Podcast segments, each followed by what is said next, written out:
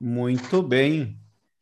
Então, começando mais um encontro aqui dos Vingadores para comentar dessa vez os informativos 234 e 235 do TST. Agora também no YouTube, no Spotify, no RSS.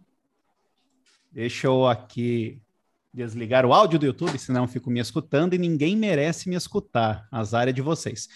Então, nos sigam lá no Instagram também, o meu Saulo underline Trab. Se alguém quiser também passar, né, fica à vontade a hora que for expor, só dá um Instagram, mas de toda maneira, sempre que eu compartilho lá no Spotify um episódio, eu faço questão de marcar todo mundo, né? Então vocês podem acompanhar e seguir esses futuros juízes, procuradores e quejandos, né, aqui do nosso mundo jurídico. É, com exceção dos nossos ermitões digitais, né? Sempre tem um, e eu acho que eles aqui estão certos no final de tudo. Mas sem mais delongas, vamos passar a palavra para a primeira comentarista, que é a Juliana. Olá, boa noite, gente.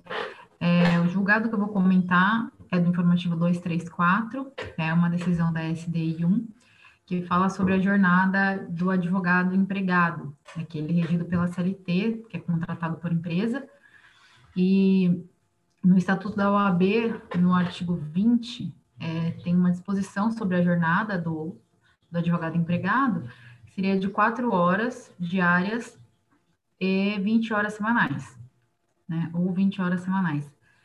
E qual que foi a questão aqui? Eu achei interessante colocar esse julgado, embora ele não seja muito polêmico, tinha uma discussão em algumas turmas é, com relação à dedicação exclusiva, porque essa jornada, ela é a regra e lá o artigo 20, deixa eu só confirmar aqui o parágrafo, é, é o artigo 20, ele fala, eu não, não sei aqui o parágrafo, depois eu, eu posso dar uma olhadinha. Ele fala que dessa jornada, que seria a regra, salvo convenção coletiva de trabalho ou acordo coletivo de trabalho ou dedicação exclusiva. Qual que é a questão? É, só um minutinho que eu vou tirar aqui do WhatsApp que está fazendo barulho aqui. é, existia uma, uma tese de que havia, se o, o, o advogado ele cumpria a jornada é, de 44 horas, a jornada da regra geral prevista na, na CLT, é, haveria uma dedicação exclusiva presumida. Então, ele não teria direito às horas excedentes à quarta. E então, se ele estava ali cumprindo essa jornada, se entendia que ele estava ali à disposição e que ele teria sido contratado sob essa modalidade de, de jornada. Porém, o TST entendeu, é bem simples mesmo, é só para pacificar mesmo a, essa discussão, que deve haver uma, uma cláusula expressa dessa dedicação exclusiva, ela não pode ser presumida, mesmo que o advogado trabalhe ali em período integral para aquela empresa, e ele também não precisa demonstrar que ele é, trabalhar, fazia outras causas, né, pegava outros processos por fora e tal, e porque antigamente havia o entendimento de que aquilo já seria uma dedicação exclusiva, porque ele está ali, é, impediria dele atuar em outras causas, né? Por conta do, do período. E também há uma disposição no regulamento geral da OAB que fala dessa cláusula expressa no contrato, né? Então, o que acabou acontecendo? É claro, essa contratação tem que ser após a vigência da Lei 8.906 de 94, que é o Estatuto da OAB, e é, deve haver dedicação exclusiva se tiver essa, essa ressalva. No, no, contrato de trabalho tem que ter uma cláusula expressa. No caso concreto, eu dei uma lida, não havia, é, havia sim um, um, contrato para a jornada de 8 horas e 44 semanais, foi isso que, 40, no caso era 40, foi nisso que o, o, a, o empregador se pegou, porque já existia, foi firmado um contrato mesmo, com aquela prisão daquela jornada, mas não havia uma cláusula expressa dizendo é dedicação exclusiva, haverá dedicação exclusiva, essa palavra, esse termo, dedicação exclusiva. E a consequência foi de que, nesse caso, o empregador foi condenado a pagar as horas extras excedentes da quarta, e também com o adicional de 100%, que esse é previsto, adicional previsto na lei, no, no Estatuto da OAB. Então, seria só isso mesmo, não, tem muita polêmica, é mais para realmente fixar o entendimento da SDI 1. É, é que havia essa discussão em torno. A gente não se depara muito com esses, esses casos de advogado empregado, mas eu achei bem interessante e também por ter vindo na, na, na SDI, né? Eu achei bacana trazer aqui para os colegas. Seria isso.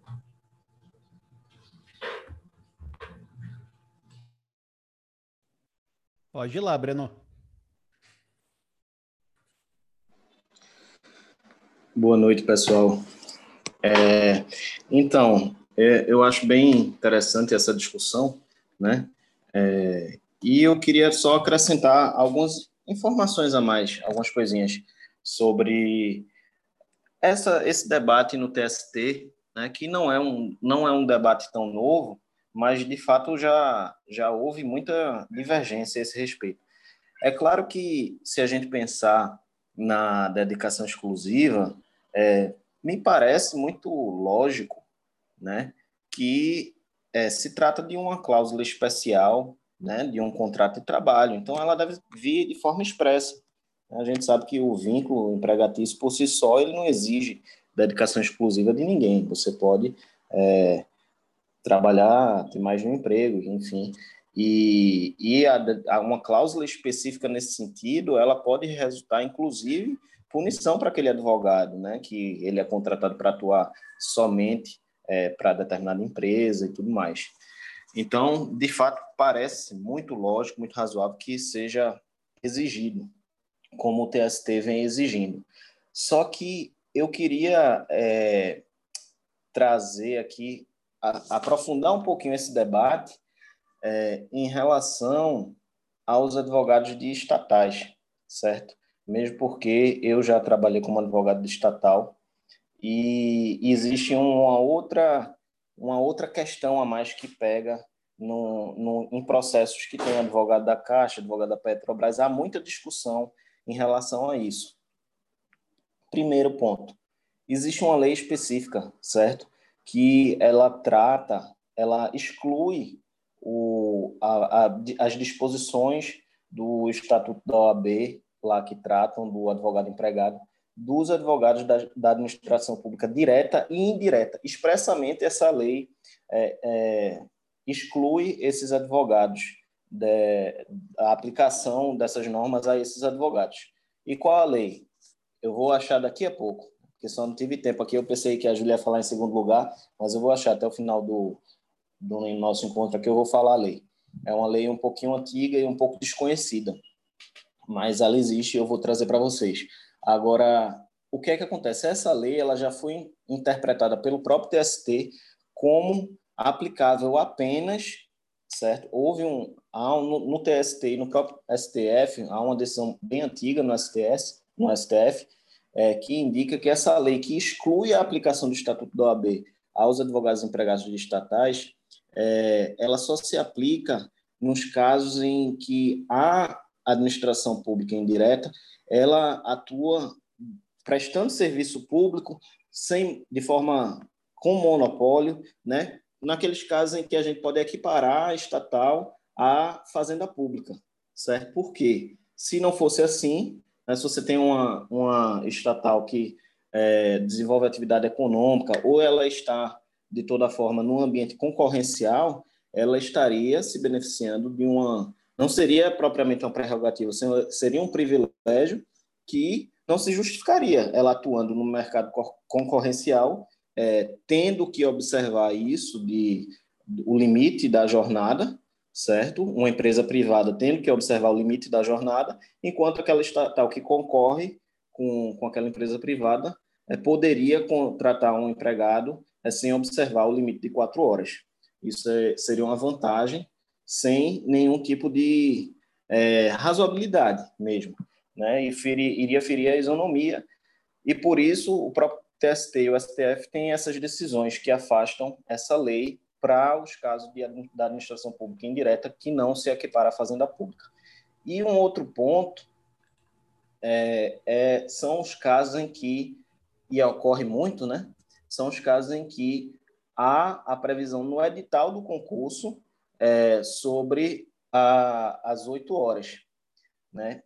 E aí tem decisões do TST validando é, as oito horas não dando a hora extra acima da quarta, certo? Sob a justificativa de que uhum. o edital vincula. E é, eu sou suspeito de falar, mas eu acho que há uma, uma crítica a ser feita a essas decisões, porque o edital vincula, tudo bem, a gente sabe até que o edital, a gente fala muito, o edital é a lei do concurso, o edital, é, muita gente fala que vai é, aderir o próprio contrato de trabalho daquela pessoa que, daquele empregado público que é depois contratado, né, que passar no concurso. Existe tudo isso que se diz, só que a doutrina no próprio direito administrativo, ela rechaça o princípio da vinculação do edital quando aquele edital ele é baseado numa ilegalidade, entendeu? Porque, veja, se a gente tem uma premissa, quais são as duas premissas? Pelo menos das decisões que têm sido tomadas no, no TST e no STF. Aquela lei que eu falei a vocês, que eu vou dizer em breve, aquela lei só se aplica à fazenda pública. Então, estatais que não são equiparados à fazenda pública têm que observar a lei. E a lei diz que o, a jornada máxima do advogado empregado são de quatro horas.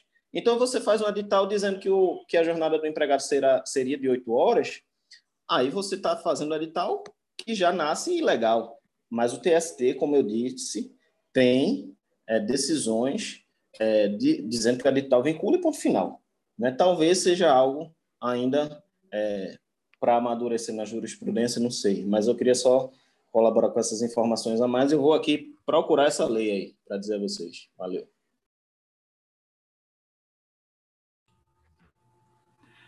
É, então, eu ia comentar justamente sobre isso, sobre o edital, porque a maioria não, não prevê lá quatro horas, né? E assim, o, te, o artigo 20 ele fala advogado empregado. E aí sim, é, os, os, empregados, né, os é, servidores públicos que são contratados é, pela, pelas estatais, como você bem disse, eles são empregados, entendeu? Então, assim, tem um, tem um concurso, mas ali no, no, no Estatuto da OAB não tem uma ressalva se é empregado público, se é empregado só privado, de empresa, enfim. Aí você teria que interpretar também o artigo 20 do Estatuto da, da OAB, né? Pode ser que ele só quis se referir aos empregados mesmo de empresa é, privada, também a gente sabe que sociedade de economia mista, empresa pública, é uma pessoa jurídica de direito privado. Tudo bem. Mas só que tem que passar pelo concurso público, enfim. E aí não seria uma lei especial. É, é tudo que você falou, né? Será que ele já, já nasceria ilegal?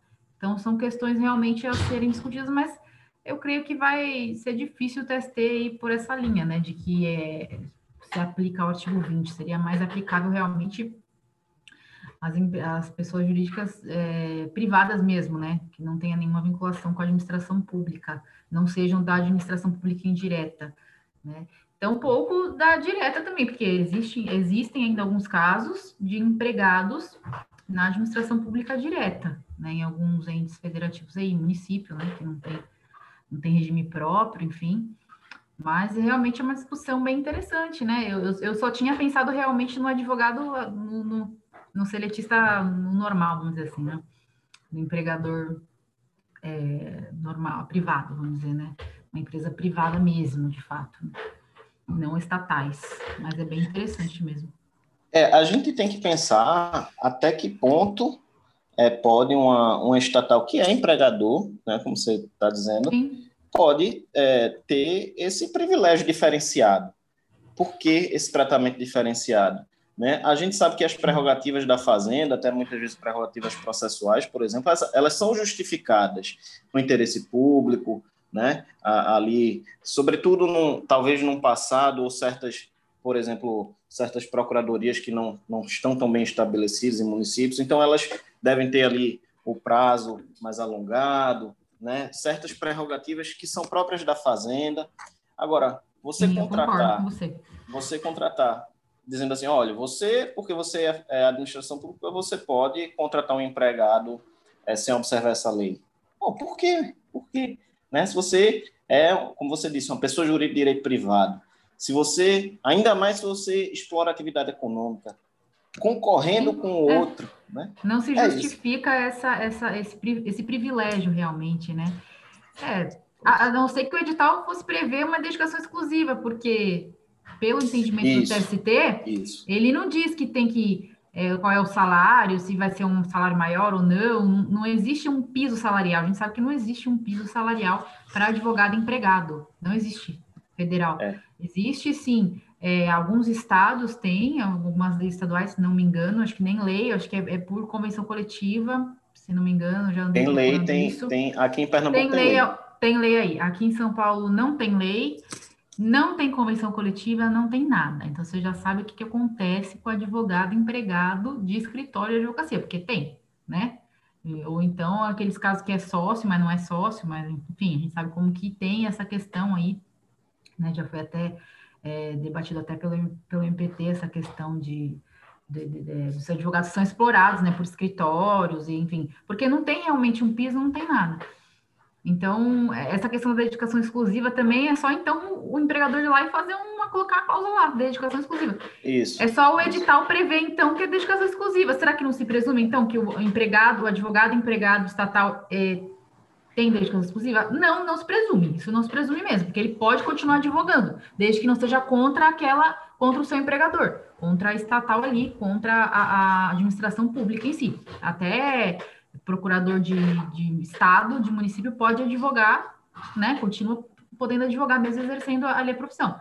Então, não se presume essa dedicação exclusiva. Desde que venha no edital, então, talvez. Aí poderia. Bastaria, pô, né? Era só, era só colocar é, no edital que resolvia. Porque a, porque a lei não proíbe, a, a, a, o artigo 20 da, da, do Estatuto da OAB não proíbe a jornada acima das quatro. Ela diz, salvo se for dedicação exclusiva.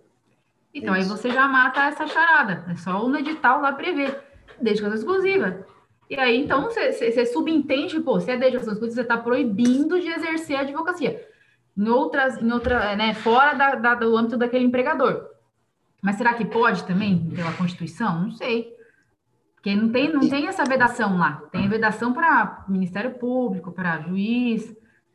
Não tem vedação. Inclusive, Ju, é, se, você, se você pensar comigo, é, eu acho que pode, não teria problema nenhum, sabe? Eu, eu acredito a administração pública colocar essa cláusula lá no edital. Só que, o, como normalmente não colocam e gera essa polêmica, hum. justamente por isso, é, a gente pode pensar o seguinte também: olha, esse, essas pessoas que fizeram esse concurso, eles fizeram, inclusive, porque não havia essa cláusula.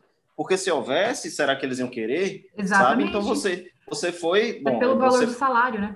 Também. Você pensa no salário e pensa, bom, mas eu tenho um atrativo aqui, eu posso continuar advogando Exatamente. ainda, então, eu, né? É. Então, em regra, os advogados públicos eles podem advogar, né? Assim, aqui a gente não está falando de um advogado público nesse caso, se fosse um contratado por uma estatal, né? Não, é, não seria o caso de um advogado público, nem de um procurador aí do estado, do, do município, a não ser que ainda seja um município que não tenha um regime estatutário, né? dificilmente um procurador sendo contratado pela CLT ali, não, não sei. Mas tem, tem advogados de, de municípios, advogado, né? Tem uns concursos aí que eu já vi. Então, assim, é um pouco complicado também se limitar, está limitando a profissão, enfim, não sei. Se, se em âmbito privado você pode fazer isso, né? O empregador pode fazer isso, colocar lá uma cláusula de dedicação exclusiva, não sei se. Eu acho que pela Constituição não teria nenhuma vedação também que poderia, seria fácil resolver esse problema, né? Colocar lá prevendo no edital que é dedicação exclusiva. Ó, oh, eu achei a lei, aqui vou dizer aqui para vocês, é a lei 9527 de 97. No artigo 4 essa lei fala o seguinte, eu vou ler aqui, é bem pequenininha. As disposições constantes do capítulo 5, título 1 da lei 8906, que é o Estatuto da OAB, não se aplicam à administração pública direta da União, dos estados, do Distrito Federal e dos municípios, bem como às autarquias, às fundações instituídas pelo poder público, às empresas públicas e às sociedades de economia mista. Uhum. É. Então, aí é, o problema, assim, a discussão aumenta ainda mais. Aumenta mais, porque essa lei já está, ela tá, seria uma lei especial ali, enfim, da OAB já é uma lei especial. Mas é, essa aí é um pouco mais especial ainda, e não, se ela não for declarada inconstitucional, então é válida. Então não se aplicaria mesmo. Nesse caso, não se aplicaria mesmo. É, o STF, ele chegou, essa lei de 97, né? Antes dessa lei, havia uma medida provisória é, dizendo a mesma coisa. E aí, analisando uma, uma ADI, existe uma ADI, certo? Há mais, eu acho que já tem bem uns 20 anos, é, essa ADI no STF. O relator era o Celso de Mello, ele se aposentou e não julgou. É, mas tinha uma ADI contra essa, essa lei que não foi julgada. Mas teve uma decisão é, liminar na época contra a mesma disposição no que existia na medida provisória e foi declarada a inconstitucionalidade. Ou pelo menos, se não foi inconstitucionalidade, foi uma interpretação conforme, mas que eu me recordo bem, aí, como eu disse, eu estava bastante dentro desse, dessa discussão, por ter já atuado muito em estatal, então estava é, por dentro disso, tinha todo o interesse, né? É, e aí, a, como é que se diz? A, a, o STF disse que não, isso não poderia ser aplicado, como eu falei, à empresa pública e à sociedade economista, a economia mista que não fosse equiparada à fazenda pública. Né? Enfim, fica aí as reflexões, né? Ficam aí as reflexões. Então, a, a Júlia, não sei se ela, se ela quer falar, ela comentou aqui no chat, eu achei legal. Ela falou que o TST já afastou esse artigo 4 no caso de estatal que pratica atividade econômica em regime de concorrência. Quer falar, Ju? Não? Mas foi isso que ela colocou aqui. Então é bacana também a gente colocar isso, né? O TST. Não, eu tinha colocado a lei e a decisão, e justamente porque era discussão de vocês, então só coloquei ali para vocês mesmo complementarem, mas. É, nada... não tinha lido, só li agora. Eu li, ah, tá. Assim. Por isso, bacana. então era só para só ajudar mesmo a discussão, mas acho que vocês já Obrigada. definiram o que tinha para definir. Obrigada. Beleza, então. Valeu, Breno. Obrigada, viu, Breno, pela para enriquecer aí todo o debate. Que era uma coisinha simples, aí já virou um negócio aqui, nunca nada simples, né, gente? Aqui a gente é. O pessoal está muito avançado aí. A gente descobriu rapidinho quem era advogado público aqui, né? Tá vendo? É, é o pessoal tá fiado. Bom, se encerramos esse julgado, é, você não tem outro, né, Ju? Não, não, foi só esse mesmo que eu peguei. Então agora é, o, é o Gustavo. Boa noite, pessoal. Tudo bem?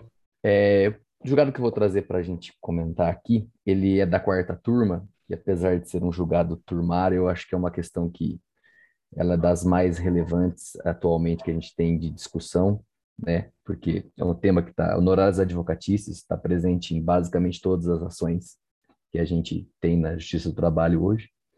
E essa é de relatoria do ministro Alexandre Luiz Ramos, quarta turma. No caso, discute-se a possibilidade de responsa responsabilização do reclamante pelos honorários advocatícios na, na hipótese de procedência parcial de determinado pedido, ou seja, acolhimento quando não houve o acolhimento integral daquilo que foi postulado na petição inicial. No caso aqui, o reclamante ele postulou o pagamento de indenização por danos morais e fixou o valor do pedido em 4 mil reais. A pretensão foi acolhida, porém, a indenização foi fixada em 3 mil reais. A, o julgado da turma concluiu que, no caso, existiu sucumbência recíproca no pedido, atraindo o disposto no parágrafo 3 do artigo 791-A da CLT, de modo que seriam devidos honorários pelo reclamante em relação a essa diferença de mil reais entre o que foi postulado e o que foi deferido. Acho que para a gente contextualizar melhor o, o, a minha crítica, o comentário, ao, que eu vou fazer em relação ao julgado, é importante a gente estabelecer os conceitos de sucumbência recíproca e sucumbência parcial. Acho que isso é importante até, para quem está estudando, que são coisas que são conceitos que geral, às vezes eles são confundidos e tratados como sendo a mesma coisa, inclusive pelo julgado da turma, como eu vou mostrar para vocês depois. A sucumbência recíproca, ela se dá pela, quando, pela pluralidade de demandas, ações conexas reunidas, ação e reconvenção ou cumulação de pedidos, autor e réu, em uma mesma relação processual, tenham pretensões individualmente consideradas vencidas em sua integralidade. Ou seja, há pedidos julgados integralmente improcedentes e pedidos julgados parcial ou totalmente procedentes. Já a sucumbência parcial ocorre quando uma pretensão não é reconhecida em sua integralidade, concedendo o juízo medida mais reduzida em relação ao pedido. Nesse caso, o vencido, que deu causa ao processo, no princípio da causalidade, não é parcialmente sucumbente, mas vencido no todo, pois o acolhimento da pretensão do vencedor, do autor, ainda que em medida menor, não altera o fato de que o vencido deu causa ao processo, devendo arcar com as despesas dele decorrentes. Ou seja, ainda que o reclamante tenha pedido X5 e ele tenha ganho metade de X, ainda assim foi necessária o necessário o ajuizamento da ação. Então, pelo princípio da causalidade que deve reger os honorários, segundo eu entendo, é, não há sucumbência nesse caso para fins de fixação de honorários, embora o pedido não tenha sido acolhido integralmente. É, inclusive, é nesse sentido que a própria CLT trata dos honorários periciais. Né? Segundo o artigo 790b da CLT, a responsabilidade pelo pagamento dos honorários periciais é do da parte sucumbente na matéria objeto da perícia. Logo, se o reclamante pede adicional de insalubridade de 40%, grau máximo, e se reconhece no curso do processo que era devido a um adicional em grau médio ou mínimo, inferior ao que, for, ao que foi pedido, os honorários continuam sendo devidos pela parte contrária, que deu causa ao ajuizamento da ação, que foi sucumbente na matéria objeto da perícia, ainda que em parte, e ela deve arcar com os honorários. Não tem discussão, né? Ou pediu honor, é, adicional de insalubridade em relação a todo o contrato e foi reconhecido apenas em parte do contrato. Enfim, isso é uma questão já tranquila, mesmo antes da reforma, né, de que a parte sucumbente, ainda que em parte, arca com os honorários do perito. Então, é, voltando lá para o julgado, ele confunde, há uma confusão dos conceitos de sucumbência parcial e de sucumbência recíproca, porque ali no caso, ah, foi deferido, houve sucumbência parcial, porque foi, foi pedido 4 mil reais a título de indenização por dano moral, e foram foi deferido 3 mil reais, um valor inferior, porém ele continuou sendo procedente ainda que em parte. Eles se referem a isso como sucumbência recíproca, mas não, na verdade, é sucumbência parcial. É, e se a gente for analisar o próprio artigo da CLT, que, é, que é ao qual o julgado se refere, o parágrafo terceiro terceiro, desculpa, do artigo 791A, a gente vê o seguinte, eu vou ler para vocês. Na hipótese de procedência parcial, procedência parcial, o juízo arbitrará honorários de sucumbência recíproca, vedada a compensação entre honorários. Vejam que em nenhum momento o dispositivo aqui fala em sucumbência parcial, fala em procedência parcial e depois em sucumbência recíproca que a gente tem que interpretar aqui, eu imagino que, não, que é uma interpretação bem tranquila, que quando o, o legislador disse procedência parcial, ele imagina que houve ou pedidos julgados integralmente improcedentes e pedidos julgados parcial ou totalmente procedentes. A ideia da procedência parcial vem da acumulação de pedidos e não da sucumbência. Então, e ele se refere apenas à sucumbência recíproca. Então, é, na minha humilde opinião, e com todas as vênias ao a turma aqui, eu imagino que esse julgado ele ele, ele além de confundir o instituto, ele, ele trai, ele não interpreta bem o que está dito no, na, no próprio dispositivo que eles invocaram para julgar aqui, para analisar. Né? A palavra parcial ela está tá associada apenas à, à ideia de procedência. Inclusive, a, ele, a, a, há uma súmula do STJ que diz, a súmula 326, que fala, na ação de indenização por dano moral, a condenação em montante inferior ao postulado na inicial não implica sucumbência recíproca. Justamente porque, ainda que se tenha a ideia de que uh, deva se aplicar a sucumbência parcial por algum motivo no processo de trabalho, em relação ao dano moral, isso é um pouco, até diria, absurdo, porque o dano moral ele é arbitrado. Nós estamos aqui em nove hoje. Se, se houver um pedido de indenização por dano moral, acho que todos nós nove vamos, talvez a gente arbitre em valores diferentes. Né? Não tem, não há parâmetro. A gente, a gente tem alguns parâmetros, mas não há valores específicos. Como você pode impor a um reclamante que, e nesse caso a diferença é minúscula, que pediu quatro mil reais, teve, foi reconhecido o dano moral e porque houve uma diferença na hora de arbitrar o valor, ele tem ainda que arcar com honorários da parte contrária. É, isso, para mim, não faria sentido em nenhum tipo de pedido, ainda que haja um pedido que se entenda que é possível o cálculo prévio pelo advogado, ainda que simples, por exemplo, diferenças salariais por não cumprimento de piso da categoria de norma coletiva, que a diferença é matematicamente simples, então pode, poderia se discutir que ah, o advogado tem condições de apurar isso aqui sem maiores dificuldades, não tem por que ele pedir um valor superior àquilo que for deferido, não, então não cabe, caberia a sucumbência parcial. O dano moral, isso cai por terra, porque é humanamente impossível você imaginar qual é o valor exato que vai ser deferido, ainda mais considerando que o processo passa, pode passar por mais de uma instância. Então, é, para mim, eu, eu acho que é uma questão, apesar de turmária, eu acho que a discussão não é apenas a quarta turma que, que entende dessa forma, então eu acho que é uma questão que talvez vá, vá é uma discussão que vá se prolongar um pouco mais, então queria, é basicamente isso aqui, queria trazer a discussão para os colegas por ser um tema bem, bem latente.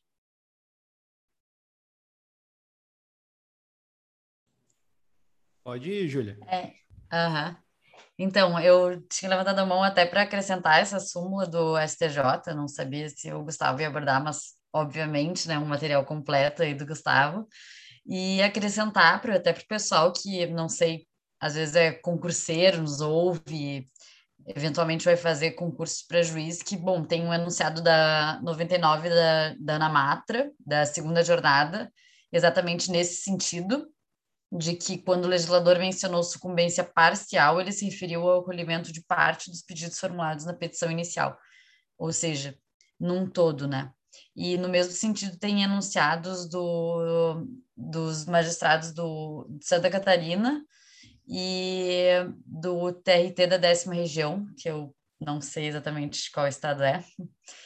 E eu acho que toda essa interpretação ela é consoante com o artigo 322, parágrafo 2 do CPC, que fala que o pedido ele tem que ser a, a ação, enfim, ela considerará o conjunto da postulação e observará o princípio da boa-fé.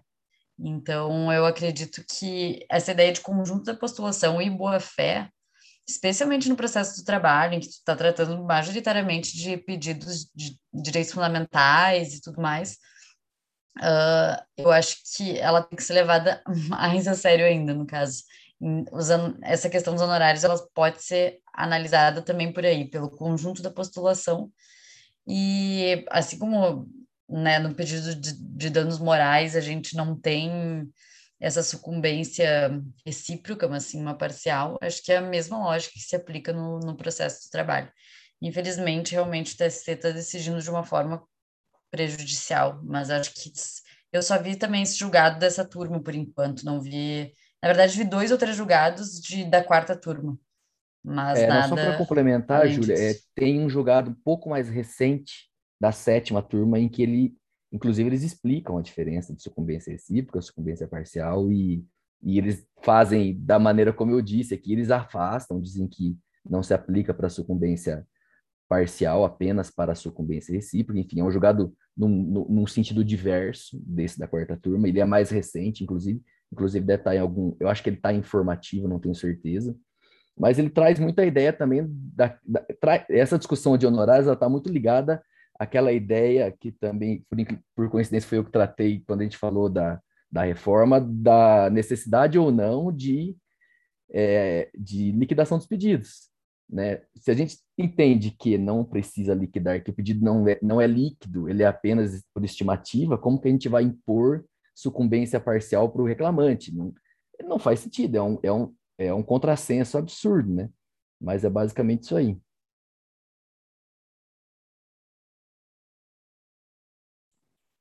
Vai, vai lá, gente.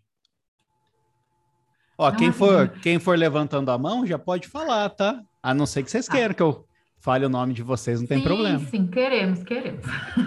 Brincadeira. Não, só para complementar, como você falou que a sétima turma já teve um entendimento diferente, né? É, a gente pode torcer aí para ir para a SDI 1, né? Que aí vai de embargos a SDI. Então, para julgar aí, talvez, quem saiba, mude, né? Então, pode ser que esse julgado seja modificado da quarta turma, já que já existe um entendimento diverso de uma outra turma. Então, seria bacana a SDI é, pacificar um, um pouquinho essa situação, né? É só um complemento aí. A questão também de você considerar. A... Primeiro, boa noite, né? É, a questão também de você considerar o, um, a sucumbência parcial como parâmetro nesse caso, como o Gustavo falou, é, gira em torno de você, como é que o trabalhador vai fazer um prognóstico de quanto ele vai ganhar de dano moral é, lá na frente, sabe? Porque é, o, a tese que permite o pagamento dos, dos honorários advocatícios gira em torno de uma moralização da justiça, né? Então, se eu condeno uma pessoa ao pagamento de honorários advocatícios em uma sucumbência parcial em que ele perdeu sei lá, ele pede 100 mil e ganha 10. Então ele perdeu 90 e tal. Você perdeu 90 mil, mas, é, mas como que eu vou ter perdido 90 mil se eu não sabia, não tinha a menor noção, sabe, da proporcionalidade que o juiz vai fazer? Isso é uma, um critério opus judicis que o juiz vai criar da cabeça dele lá. A gente sabe que existem alguns parâmetros lá no, no 223G, que da, da CLT, a, salvo engano, 223G, que trata de vários critérios de, é, de indenização por danos morais, mas na, no final das contas, o juiz que vai dizer qual é o valor que ele acha devido, sabe? Isso também gira em torno da independência funcional do juiz, né? Então você vê como que, como que a, a parte vai ser apenada, entre aspas, é, por uma situação que ela não tem como fazer um prognóstico, sabe? Ela não tem culpa de ter perdido 80 é, mil, sabe? É muito complicada essa situação, né? Só em complementação também ao que o Márcio falou e, a, e o pessoal também falou antes, até acaba desestimulando alguns pedidos, porque a parte a depender do, do nível ali da sucumbência que ela levar naquele pedido, não vai compensar o que ela ganhar nos demais. Então, e como, por exemplo, essa questão do dano moral, né, que a gente citou bastante como exemplo, talvez seja a situação que a gente conseguiu visualizar que essa decisão tem um efeito prático mais trágico. É, nesse caso, às vezes um juiz entende de, de um jeito, ele acaba concedendo, naquela situação, arbitrando um valor X de dano moral, outro juiz lá naquela mesma localidade entende que o dano não é tão grave assim e pode ser um valor menor, e aí ele não, ele não sabe nem como o, o reclamante ele não sabe de antemão para qual juiz vai cair o processo, ele não tem nem como fazer também isso, porque não existe uma, uma parametrização mesmo, inclusive dentro daquela localidade. Então, ele um juiz entende que é, que, que é 30 naquela situação, outro entende que é 20. Ele podia tentar pedir 30, mas se cair naquele que é 20, vai ganhar sucumbência. Mas aí, se ele não pedir também, se cair com outro, vai, enfim, ele não vai conseguir o que ele acha que é devido.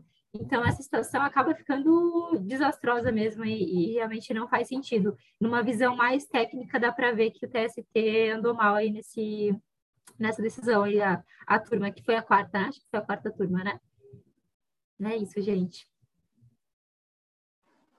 E uma coisa que eu queria chamar a atenção também é. Eu não sei se falaram, tá? Porque eu fiquei um pouquinho distraído aqui.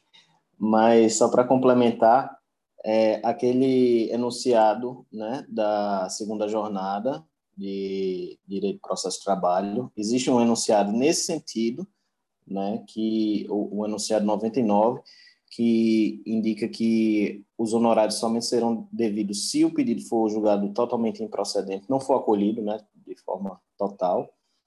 E a mesma coisa no a súmula 3 de 2000 do STJ, né? Que é justamente nesse. Não sei se o Gustavo falou, se eu estiver sendo repetitivo, desculpa. Mas é isso. eu falei, mas reforça a ideia, não tem problema. Ah, foi mal então, Gustavo. Valeu. É isso aí. Eu queria lembrar também a súmula 326 do STJ. é, tô brincando. Pode não, falar eu, aí. Mas só rapidinho, mas eu só eu fiquei. Inclusive, quando eu estava estudando isso aqui, eu lembrei uma, uma, uma vez que o Saulo falou que para ele enquanto se ele fosse advogado, ele entende que o dano moral jamais poderia ser inferior ao dano material. É isso, né, Saulo? Que você entende que a lesão moral ela jamais poderia ser inferior ao dano material. Imagina é, o advogado Saulo já falei isso. postulando lá num acidente de trabalho com, com danos altíssimos, danos sérios ao reclamante, 500 mil reais de indenização por dano moral e outros pedidos. Aí o, o juiz vai lá e defere 30 mil. Aí ele tem uma sucumbência de 470 mil na cabeça e acabou com a ação. Perdeu, é, são só de honorários. Eu desculpa, desculpa passar na frente, mas só para não deixar morrer esse gancho, é assim, eu, eu vejo o dano patrimonial meio que como um piso do moral, porque me parece que o moral, a psique é sempre mais, né, que o material. Mas eu é uma filosofia minha, assim, nunca vi ninguém falar isso, nunca vi ninguém jogar assim. mas é que quando eu minuto esses danos, eu sempre penso nisso, sabe? Como que eu fixo aqui o moral? Porque às vezes não tem nem parâmetro mesmo, como vocês falaram, né? E aí eu, essa ideia sempre me passa pela cabeça. Como que um acidente de trabalho é 400 mil material, aí você chega lá e coloca 40 de moral, não é uma coisa que não entra na minha cabeça. Mas enfim, eu nunca vi ninguém falar isso. E uh, só para complementar o que a, que a Emily estava falando, é o próprio ministro Barroso, na ADI 5766, que trata justamente dos, uh, dos honorários advocatistas, custas, o voto que ele já proferiu foi no sentido de, nessa parte de que possibilita que o crédito de honorários advocatícios da parte adversa ser superior ao crédito do reclamante, é, até o ministro Barroso acha que isso é inconstitucional. Então, a, haveria, no caso, a declaração para ele, né? a declaração parcial de inconstitucionalidade para fins de interpretar esse dispositivo conforme a Constituição, de forma que o trabalhador que ajuizou a ação, que ganhou parcialmente e acabou virando devedor de honorários advocatícios em créditos superiores ao próprio crédito dele, é, é, essa, esse dispositivo teria que ser interpretado em, em conformidade com a Constituição, né? É, só para complementar, porque aí, saindo um pouquinho do julgado, mas já que a gente está falando sobre, é, de novo, traz aquela questão do que é, o que a lei quer dizer, o que o legislador quis dizer com superação da condição de hipossuficiência para fins de responsabilização em relação aos honorários, né?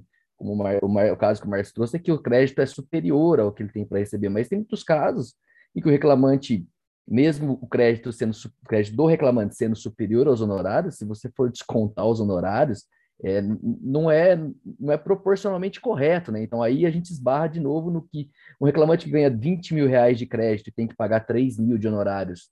Será que ele com 20 mil reais, se foi reconhecida a justiça gratuita para ele no processo, 20 mil reais é suficiente para ele deixar de ser o suficiente e arcar com os honorários? Para mim, não. Mas tem gente que acha que sim. Tem gente que diz que ganhou acima do teto. Tem um, tem, inclusive tem um jogador do STF, se não me engano, eu não sei se é do Barroso, Márcio, ou, é, ou de outro ministro, que ele, ele, ele explica assim: até o teto da Previdência não pode descontar nada. Chegou no teto, o que superar o teto da Previdência desconta até 30%. Então, é uma interpretação razoável ou não, uns vão achar que sim, outros vão achar que não. É melhor, é alguma coisa, é um parâmetro. Eu, eu como, como assistente de juiz, eu gosto muito de parâmetros. Eu acho que é melhor a gente ter alguma coisa com que a gente não concorde do que a gente não ter nada, porque a partir do que a gente tem alguma coisa, você evita julgados absurdos.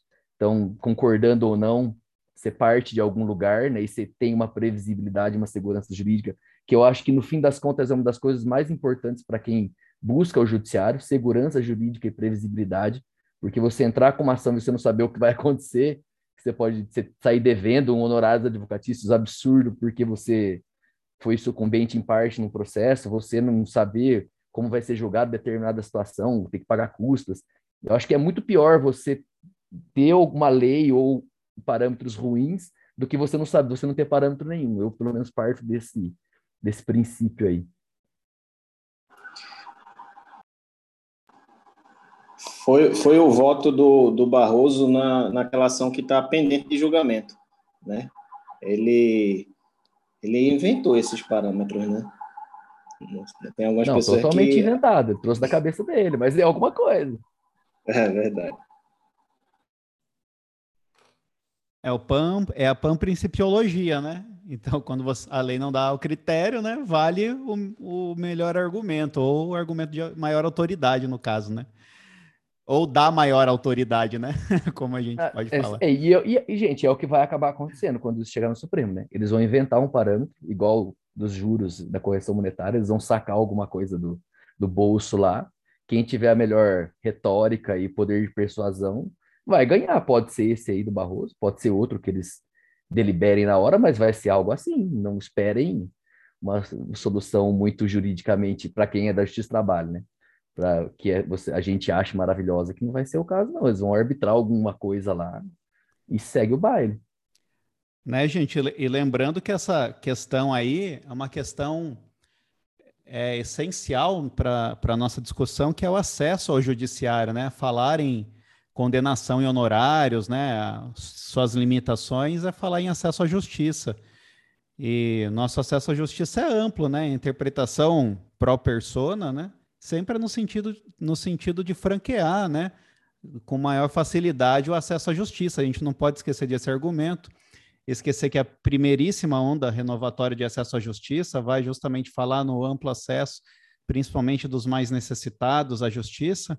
E, logicamente, esse tema nem é tema de se chegar numa corte internacional, mas aqui, fazendo um paralelo, eu não posso dizer todas, né, que eu não analisei todas, mas a maioria, né, e pelo menos todas as que eu vi, condenações do Brasil na Corte Interamericana é sempre o artigo 8 e o 25 da Convenção Interamericana está lá como, como desrespeitado. Então o Brasil ele sofre né, dessa patologia aí de sempre ser condenado por mitigar, por, por diminuir o acesso à justiça. Nós temos um grande problema com essas interpretações que a nossa justiça, que doméstica, dá ao acesso, né?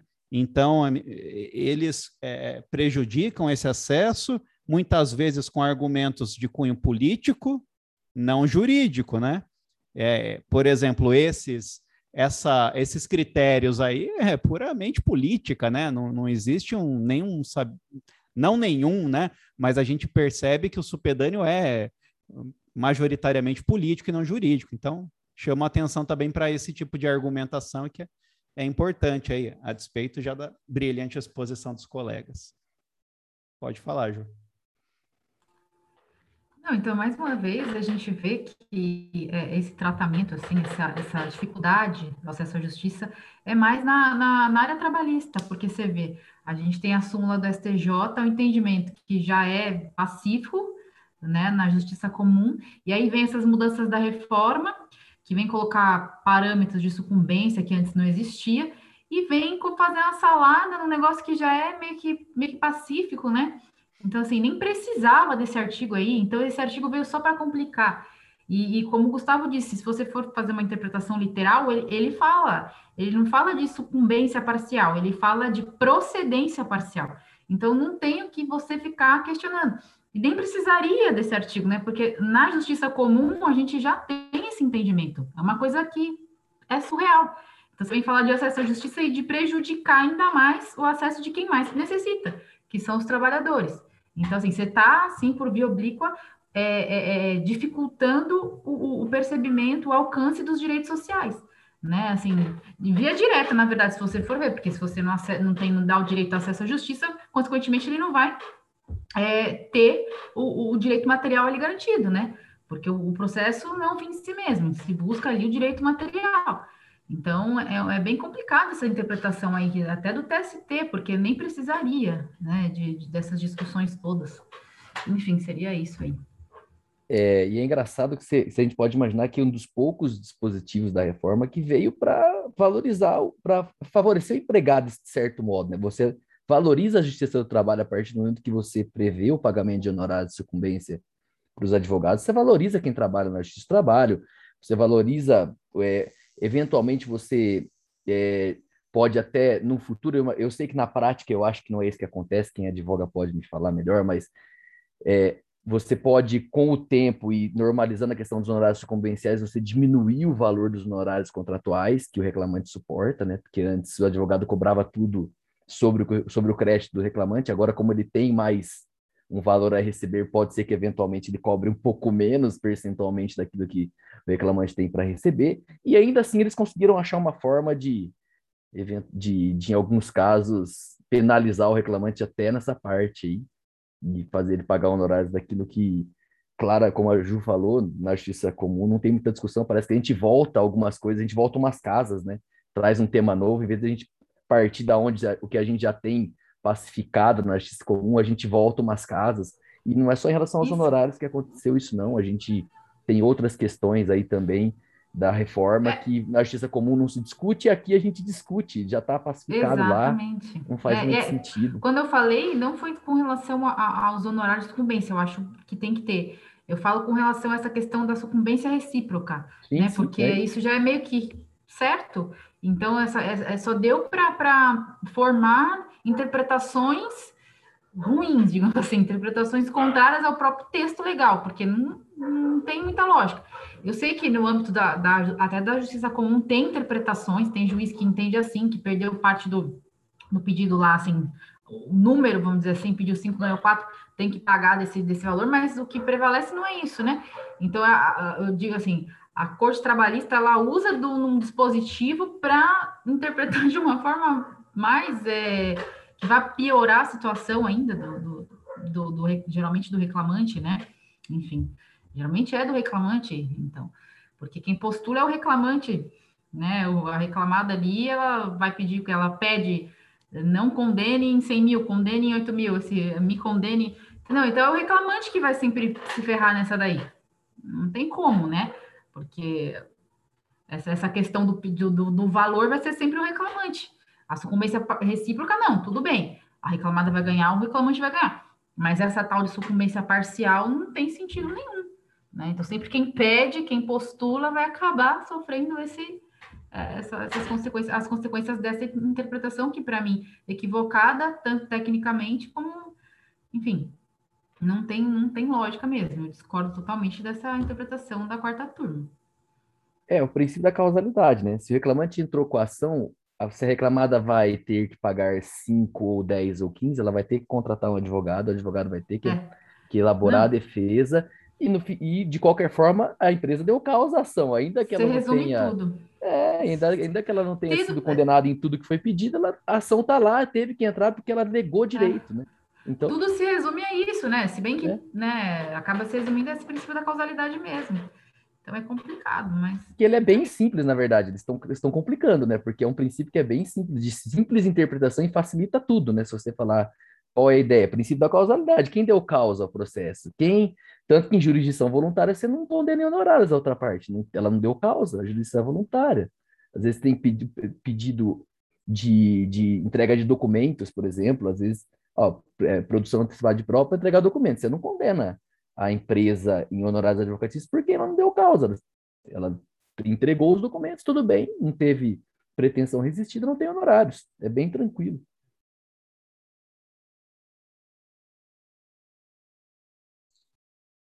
É, na verdade, o TST teve um caso recente. Foi nesse ano que o TST, mesmo em produção antecipada de provas, o TST condenou honorários advocatícios foi num caso que, é, não sei se foi a empresa ou se foi o reclamante que é, postulou a produção antecipada de provas e a outra parte recusou.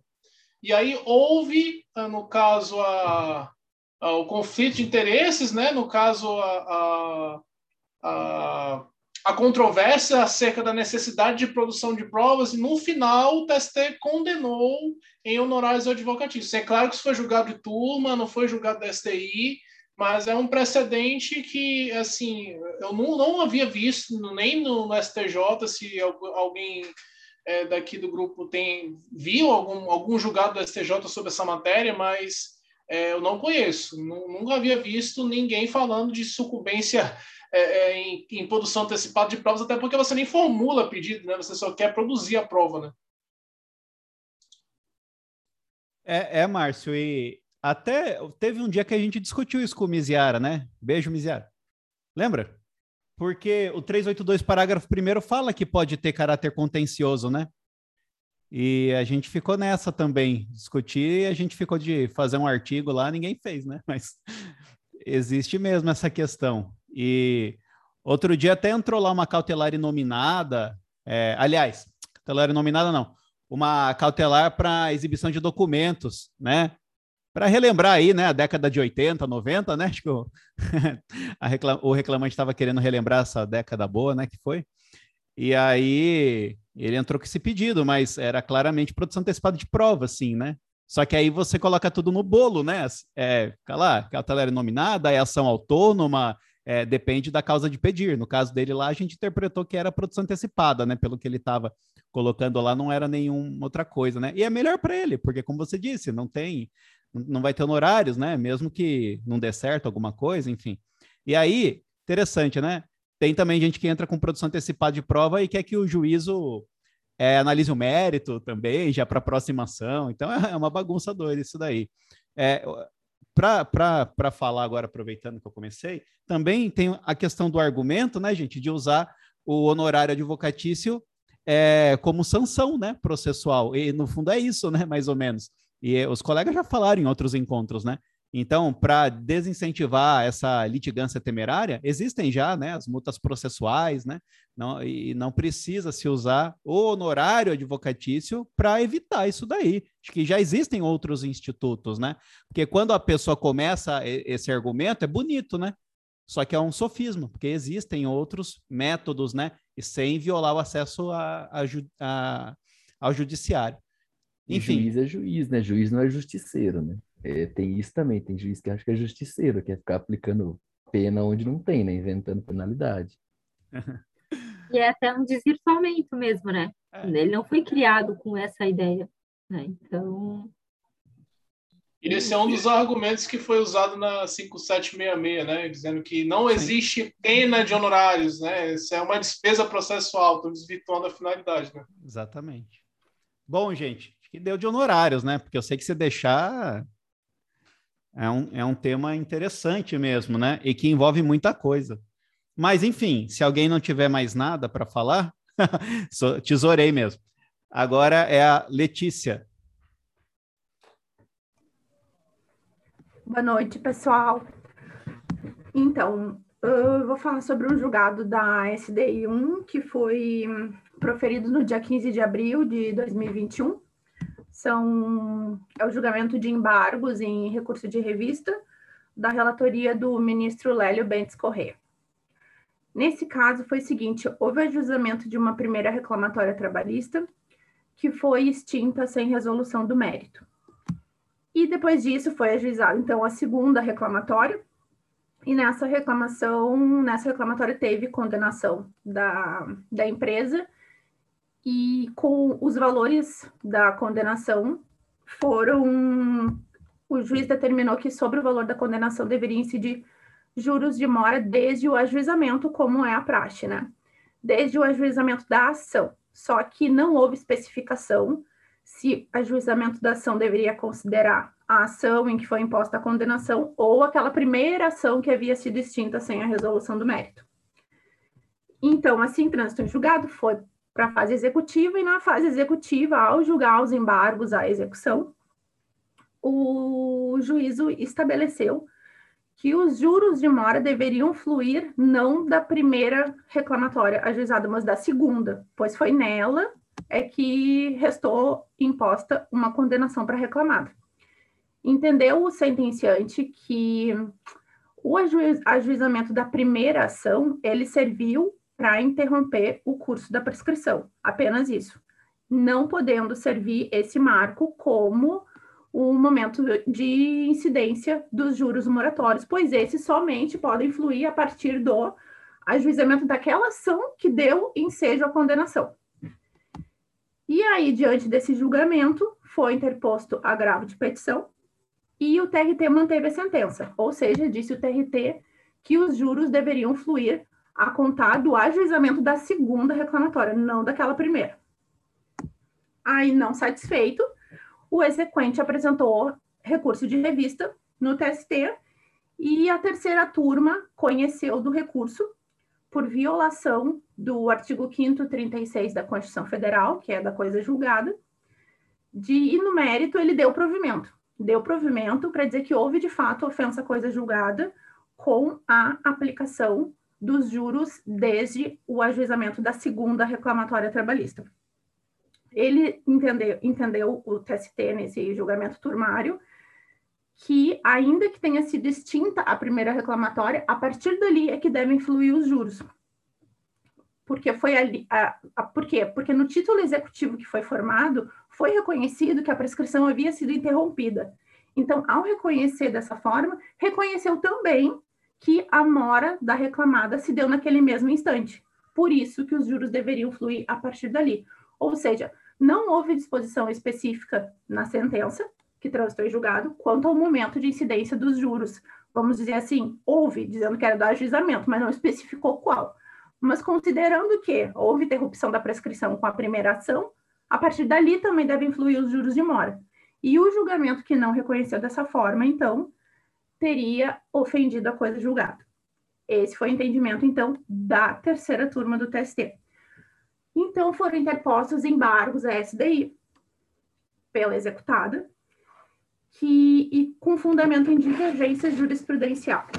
Nos embargos, a executada, ela citou os julgamentos, né, que, que demonstraria o dissenso jurisprudencial, trouxe julgamentos da quinta e da sexta turma, que tinham sido proferidos lá em 2009, em que foi também reconhecida ofensa à coisa julgada, só que houve ofensa à coisa julgada, nesse, nesse, de acordo com esse entendimento, nos casos em que o julgamento originário havia fixado como termo inicial dos juros de mora a data da primeira reclamatória trabalhista.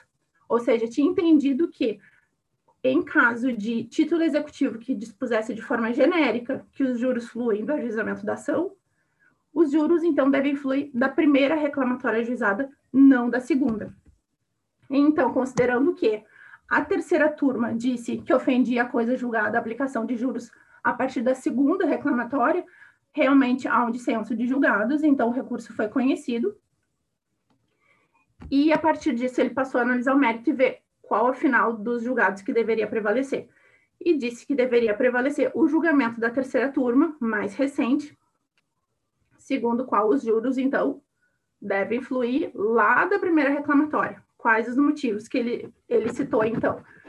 foram citados os artigos 833 da CLT, o 39, parágrafo 1 da Lei 8.177 de 91, 397 e 407 do Código Civil, 240 CAPT, parágrafo 1 do CPC, súmula 268 TST e a OJ 359 da SDI 1. Com esse combo, entendeu o TST o quê? Que o, há uma relação intrínseca entre a interrupção da prescrição e a constituição em mora do devedor. Então, diante dessa relação intrínseca que existe, se o título executivo reconhece que há a interrupção da prescrição, é óbvio que esse título também reconhece. Ao fixar juros a partir do ajuizamento da ação, ele está querendo dizer que são juros lá daquela ação em que foi interrompida a prescrição. E daí disse aqui também ele que, da, ou seja, da mesma forma que a reclamada não pode se esquivar de, de, da interrupção da prescrição a partir do ajuizamento da primeira reclamatória, ela também não pode se esquivar da sua, da sua constituição em mora. Porque apesar de a ação ter sido extinta sem a resolução do mérito, houve uma, a condição necessária para que ela fosse constituída em mora, porque a partir dali houve um potencial risco de que ela viesse a ser condenada na demanda, de que viesse a ser conhecido crédito em favor daquele trabalhador. E esse, essa questão ela só veio à tona novamente com a segunda reclamatória, mas não precisa dessa segunda ação ajuizada para a Constituição em mora. A mora já havia acontecido lá atrás. Então, com base nisso, o TST uh, reconheceu que o TRT ofendeu sim a coisa julgada, ao estabelecer juros da propositura da segunda, do ajuizamento da segunda ação, né? Uh, porque isso, então, estaria ofendendo o título executivo. Ou seja, no momento que o título executivo reconhece que há interrupção da prescrição e, ao impor uma condenação para reclamada, dispõe, dispõe que os juros fluem do ajuizamento da ação, mesmo que ele não especifique se é o ajuizamento da primeira ação que foi extinta ou da segunda em que imposta a condenação, como as coisas estão muito ligadas, entende-se então que os juros devem fluir lá da primeira reclamatória ajuizada. E aqueles foram citados também diversos julgados do TST nesse mesmo sentido, da quinta, da sexta, da quarta, da terceira, se não me engano, de praticamente todas as turmas. Aí, só que nesses julgados não, na, não, o, a questão não estava sendo analisada sob o enfoque da coisa julgada, ela estava sendo analisada sob um pouco o enfoque do, da questão de da questão material mesmo, dizendo que em caso de ação reclamatória arquivada, uh, extinta, sem resolução do mérito, havendo uma segunda ação depois, com condenação, os juros vão fluir lá da primeira ação. Então, independentemente de coisa julgada e tudo mais, existem outros julgados do TST nesse sentido. Mas esse aqui é que assentou a, a divergência né, que existia com relação à coisa julgada. Então, ofende de fato a coisa julgada, o julgamento de, de o julgamento que no curso da execução né, fixa juros a contar da segunda reclamatória ajuizada e não da primeira. Foi isso, em suma, que foi decidido. Não sei se vocês têm alguma dúvida. Pessoal, ninguém levantou Espero que a eu tenha mão. me feito claro. Não, mas Letícia, ia falar isso enquanto alguém vê aí se vai participar. Olha que explicação. Nossa, deu para É, entender eu tenho. Eu, perfeitamente. olha a minha participação. Ai, desculpa, Saulo.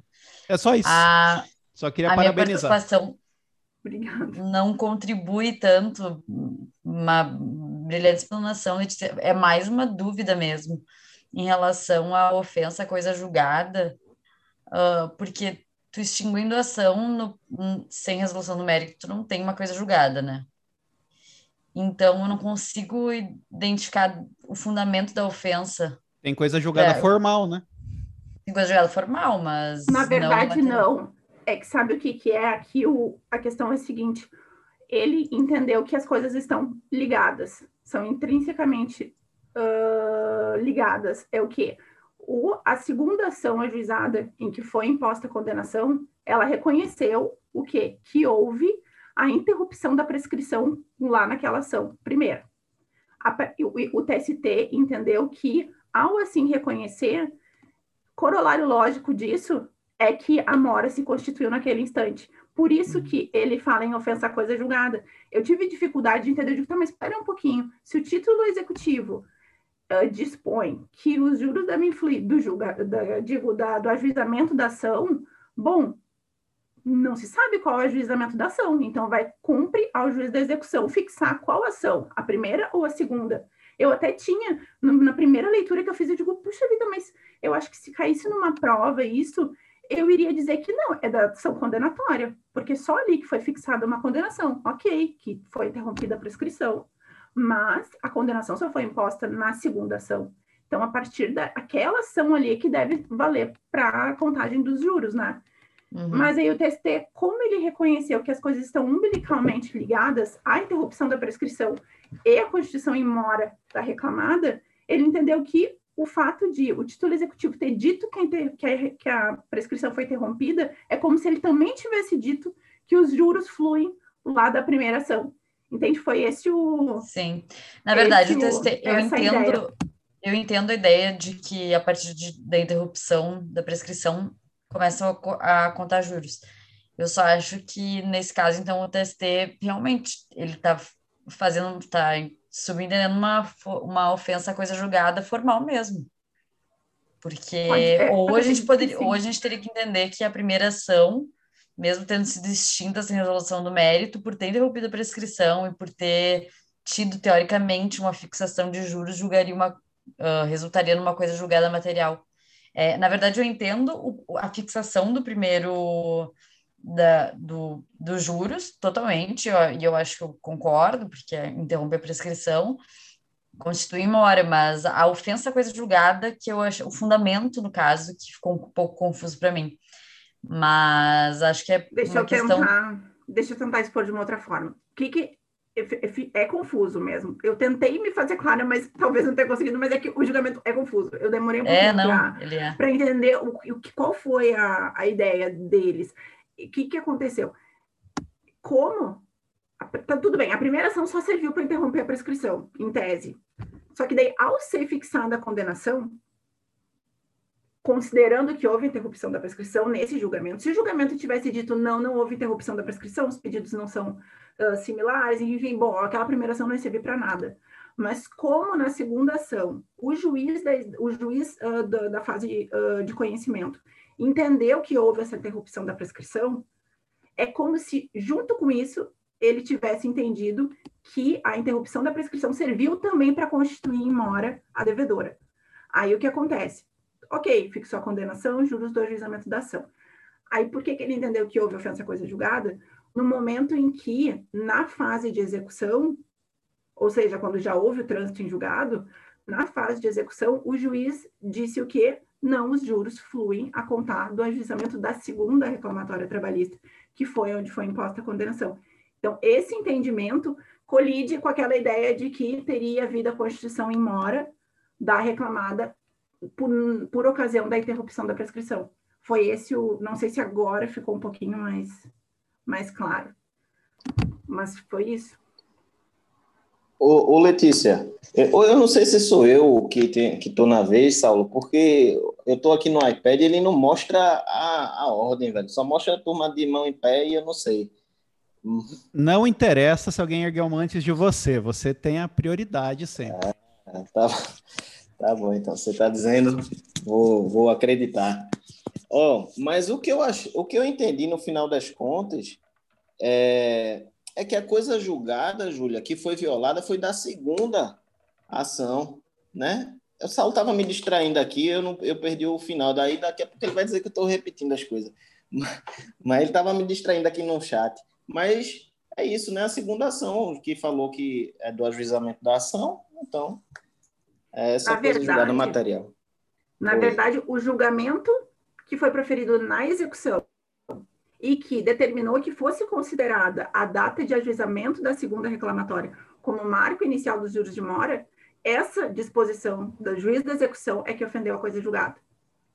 Por quê? Porque na fase de conhecimento, como tinha sido reconhecido que aquela primeira ação interrompeu a prescrição, ela igualmente teria reconhecido que naquela primeira ação houve a constituição em mora da reclamada e a partir de lá deveriam fluir os juros. Então, no momento em que na execução o juiz diz não, não, não, os juros não fluem a partir do ajuizamento da primeira ação, mas da segunda, aí tem ofensa coisa julgada. Então, a ofensa coisa julgada teria sido praticada pelo sentencia, pelo lá aquele julgamento dos embargos e execução uh, proferido sim. lá no primeiro grau e que depois foi mantido no TRT. E daí sim a terceira turma veio e disse: não, tem ofensa coisa julgada. Por quê? Porque se, se na fase de conhecimento foi reconhecida a interrupção da prescrição e, consequentemente, ainda que não de forma explícita, consequentemente, o, o juiz fixou juros a contar do ajuizamento da ação, o ajuizamento da ação que deve ser considerado é lá da primeira. Eu não perfeito. sei se eu estou conseguindo me fazer entender. Não, perfeito. Agora, agora todo mundo entendeu. Perfeito. O pessoal vai até baixar a mão agora, viu? não, é bom. O, o que eu ia falar é isso mesmo. Bom, conforme a Letícia expôs, quer dizer, a prescrição ela é um efeito jurídico que se empresta ao tempo, né? em prol da segurança jurídica das relações sociais, né? diante da letargia, né? da mora, do, do dono, né? do titular do direito em provocar o judiciário, ele perde a chance de discutir aquela questão, abriu mão. Então, é feito que se empresta ao tempo. Quando ele ajuiza a primeira relação, a, a primeira relação processual, ele não pode ser tratado da mesma forma da pessoa que nem isso fez. Então, o ordenamento dá um save point para ele. Quer dizer, o Código Civil, o Código Real, lá no 202, nos dá as hipóteses em que a prescrição será interrompida. Então, por despacho do juiz, ainda que incompetente, que ordena a citação. Pronto. Quer dizer, olha, ele não, não ficou num estado né, de realmente adormecido. Ele ajuizou a ação, né, em que pese ela não ter progredido por qualquer motivo, ela se interrompeu aqui. E aí, esse artigo 202 vai dialogar com 240 do CPC, que vai continuar falando que essa citação válida, aquela lá mesma, é, constitui mora ao devedor. Opa, que legal. E aí a súmula 268 do TST arremata e fala que nós vamos contar desde a primeira ação todos esses efeitos aí. E aí até a Letícia mencionou, olha, a, seria talvez, né, seria outro caso se a primeira decisão não tivesse falado abertamente sobre a interrupção, né, da prescrição, falado sobre a mora, mas me parece que é irrelevante isso. Se foram os mesmos pedidos, o titular do direito, em relação àqueles pedidos, não ficou num estado letárgico, né? Quer dizer, ele provocou o judiciário. E aí não dá para ao arbítrio do julgador escolher quais dos efeitos ou qual dos efeitos ele não quer emprestar. A prescrição é um combo. Induz litispendência, torna litigiosa a coisa, constitui maior devedor. Então, aí quando você, você começou a narrar, até achei que o TST tinha decidido o oposto. Aí eu já ia meter o pau aqui de novo, mas não, o final foi feliz, né? Porque senão não, não serve para nada, né? A, essa interrupção da prescrição, né? É, então é isso, eu, eu, meu raciocínio já fez esse combo aí de artigos, logicamente tem muito mais e outros mais profundos, né? Mas superficialmente é o, o que minha capacidade me permitiu fazer. Pode falar, Márcio. Não, eu ia fazer uma pergunta é, sobre esse caso concreto. É que o TST entendeu que a gente tem que considerar a primeira ação porque interrompeu a prescrição lá na primeira. Mas eu pergunto, e a DC 58 que diz que o, o termo inicial do juros de mora é a data da citação? Porque a citação a gente sabe que é a convocação da parte para figurar numa relação jurídica processual eu posso considerar uma citação que ocorreu em outra relação jurídica processual para uma segunda demanda que é uma relação jurídica processual distinta?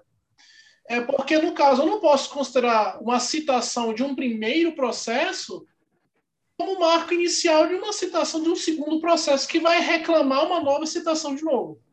Então, assim, eu particularmente concordo com o que o TST fez, mas como que eu vou compatibilizar esse julgamento do TST com o precedente da DC 58, que considera a citação como marco inicial dos juros de mora da correção monetária? Ah, correção monetária não, dos juros de mora, né? É que. É... Mar... Ai, desculpa, Letícia. Pode falar. Uh, Márcio, uh, o que as interpretações que eu tô vendo da doutrina, enfim, em relação à ADC do STF, que, bom, o STF, quando ele fala em citação, ele se pautou no processo civil e que interrompe a prescrição na citação. E a jurisprudência mesmo está fazendo uma interpretação uh, à luz do processo do trabalho, no caso, e considerando que no que seria desde, a, desde o ajuizamento da ação mesmo, porque é desde a da distribuição da ação, né, no processo do trabalho, que ocorrem todos esses efeitos. Então, eu acho que por aí tu conseguiria compatibilizar. É, porque é o seguinte, né, a, a rigor, a gente vê, é, para mim é uma mera distinção terminológica, mas a rigor, rigor, rigor, né, é, no processo do trabalho, a gente tem notificação inicial, né? A gente já não, não, tem citação como a gente tem no processo civil, né? Seria um ato de um, um, ofício do diretor de secretaria no processo do trabalho. No processo civil, a gente tem a determinação do magistrado. Então, o erro já começa por aí, porque a gente vê citação na CLT só na execução. Só lá no 880 que a gente vê lá, citar para pagar, é, garantir execução, indicar bens a penhora em até 48 horas, sob pena de penhora. Então, esse problema já, já começa daí, dessa terminologia, mas eu concordo, no caso, ah, no processo do trabalho, a gente, a gente tem a interrupção da prescrição a partir da, da, do próprio ajuizamento da demanda, né? Ô, ô Júlia, é, essa questão do que o STF disse e o que vocês estão discutindo, eu, particularmente, eu acredito que a gente não pode ou não deveria é, pensar como se o STF não fosse sabido, não fosse esperto.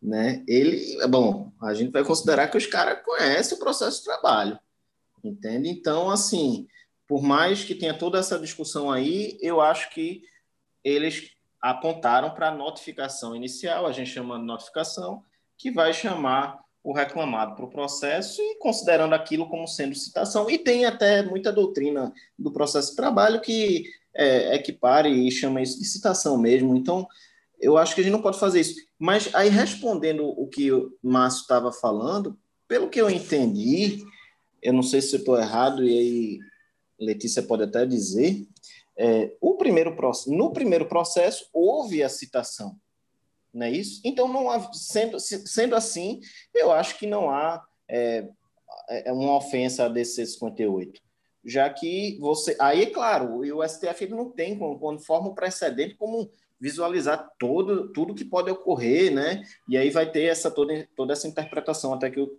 o, o TST fez, eu acho, de forma harmônica, né? Agora, claro, harmônica no, no aspecto, ele falou ajuizamento, né? Aí fica meio é, na verdade, nesse ponto específico, aí, se a gente tomar o que é, Júlia falou, aí beleza, aí tudo certo. Agora, é, de uma forma ou de outra, eu, eu acredito que, é, tirando esse debate do ajuizamento ou citação propriamente dito, o fato da gente usar a primeira, né, considerando ali a primeira ação, não seria um problema para o que foi dito na DC 58, se a gente considerar que está é, tá, é, em mora a partir da citação, a partir do ajuizamento, que queiram aí.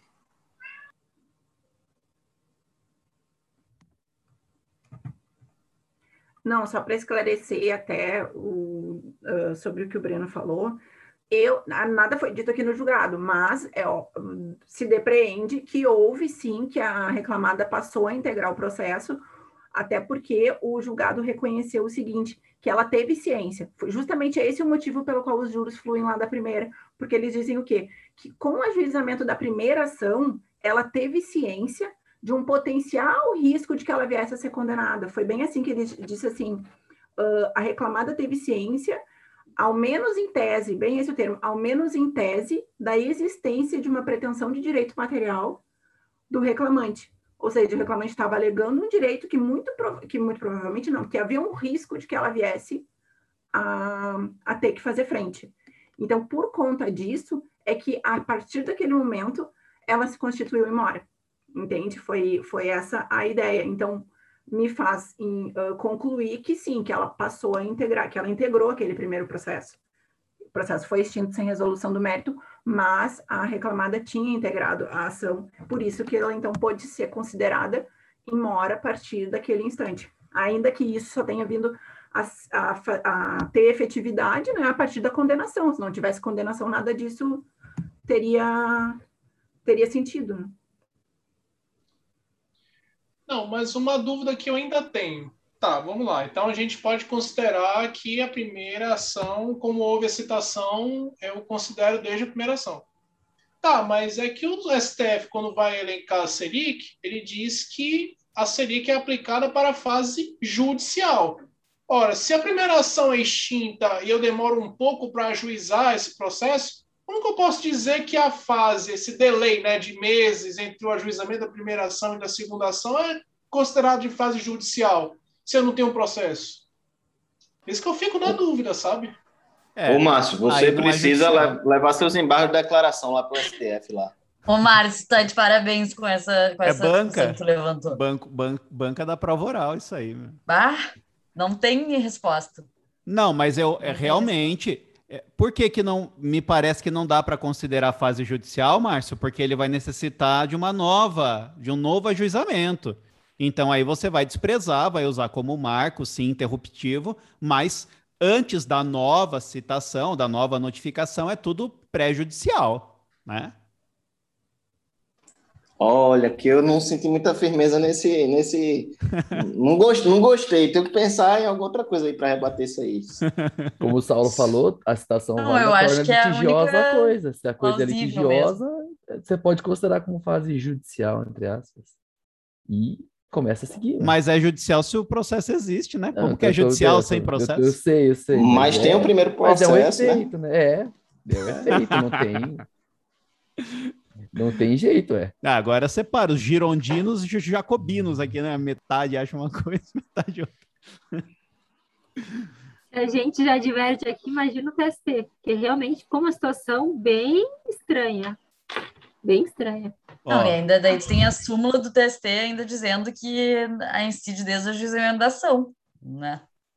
E aí tem a citação, e aí, bom, gente, é que eles não é. pensaram nessa questão de ter duas demandas, né? Eles o melhor pensaram é que o juiz só quando né? começava uma ia. Né?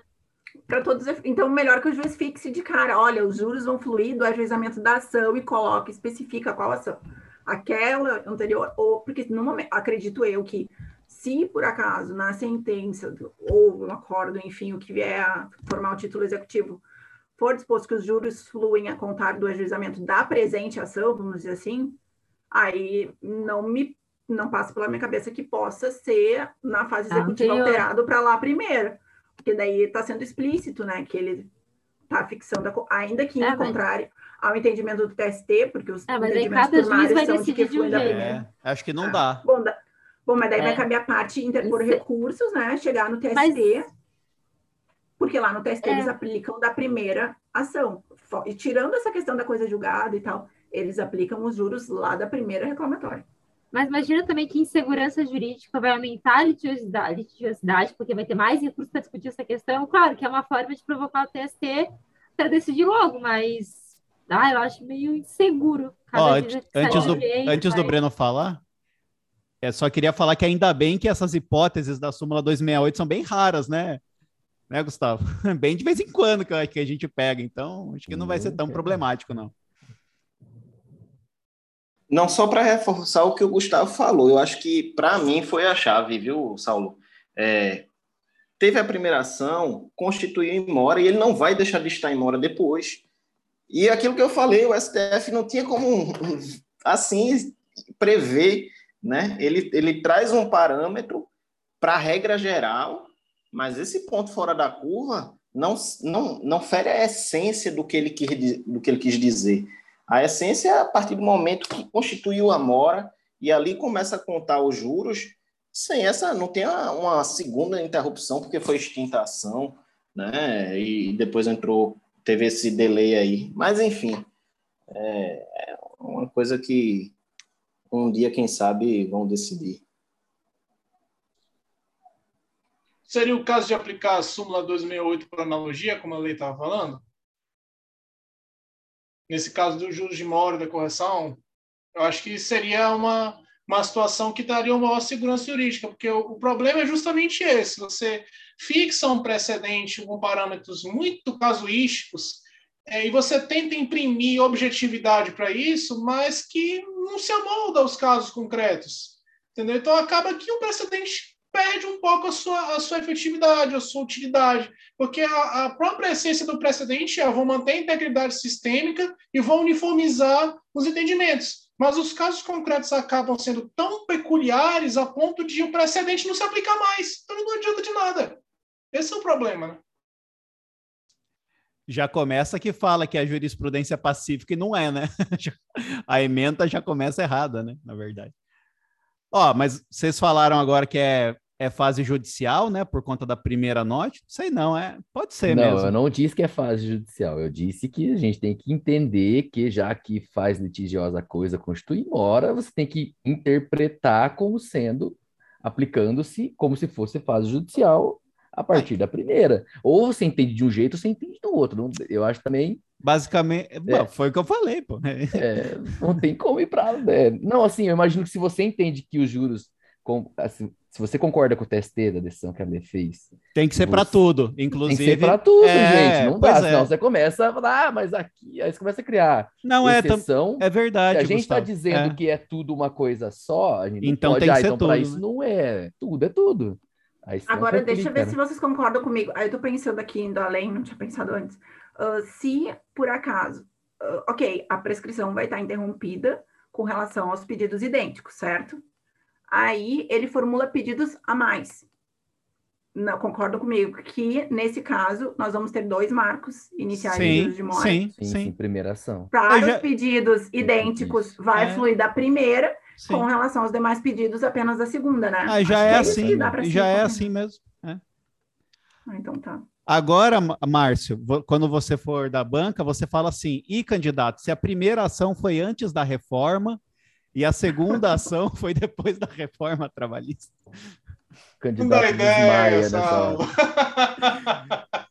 Eu, quando a gente estiver lá, espero que a gente esteja junto, faço questão que você seja examinador. Vou fazer campanha para o Márcio, que tem as melhores hipóteses cerebrinas. Mas, é, ó, como não, como não divulgaram ainda o resultado, eu vou então mo- modificar o voto, tá? Já que o CPC me dá essa oportunidade. Então, modifico o voto sigo o ministro Gustavo. que é o redator agora, né? Vai ter o trabalho. Então, gente, bom, se, se deu se deu essa discussão, próximo a falar agora é o Pedro, que está bem quietinho aí, né? Deve vir coisa agora. Fala pessoal, boa noite, tudo certo com todo mundo? Espero que sim. Eu escolhendo aqui, né, as decisões, aí eu passei por uma aqui que eu tenho anotado no meu material eu falei assim, pô, essa decisão é interessante. E é uma decisão que eu, assim, não vejo muita gente comentar sobre isso ou trazer alguma problemática. Meio que tá, assim, esse assunto tá batido e tá já pacificado, né? Que é justamente é, o custeio sindical. É, e aí, assim, para eu falar dessa decisão específica, eu, eu, fiz aqui um roteirinho, mas você vai ser, você bem objetivo, a ideia não vai demorar muito, não. E é pensando também em quem está ouvindo e não tem é, muita noção do contexto. Por isso que eu vou trazer esse roteiro rápido. É, é, é, eu posso linkar rapidamente aqui os pilares em três do, do sistema sindical. Né? Óbvio tem outros, depende de doutrinador e tal, mas vou trazer três aqui de maneira bem rápida. A unicidade sindical, né? que a gente só pode ter em determinada base territorial um sindicato e o empregado ele é vinculado diretamente ao sindicato espelho do empregador. Então, é meio que tudo vinculado. A gente, tem a, a gente tinha né, a contribuição sindical compulsória, né? Então, todo mundo tinha que contribuir compulsoriamente, e aí o empregado entrou na empresa. Primeiro dia da empresa, pô, mas que sindicato eu sou? Não, você vai ser um, o sindicato que a, da preponderância do seu empregador, ponto. E aí já ia automático para lá.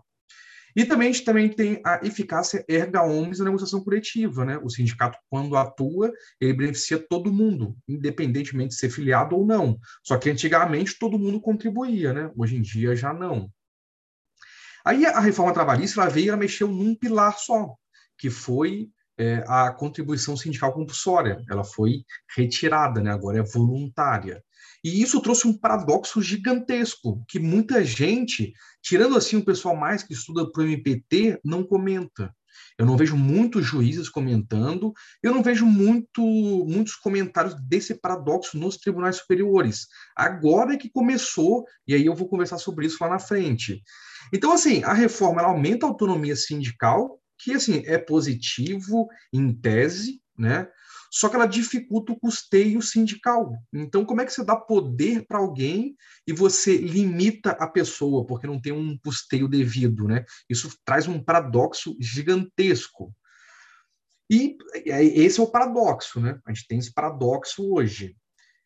Só que ninguém enxerga muito como um paradoxo, tirando mais o pessoal do MPT, que já está bem, assim, debate muito essa questão e tudo mais.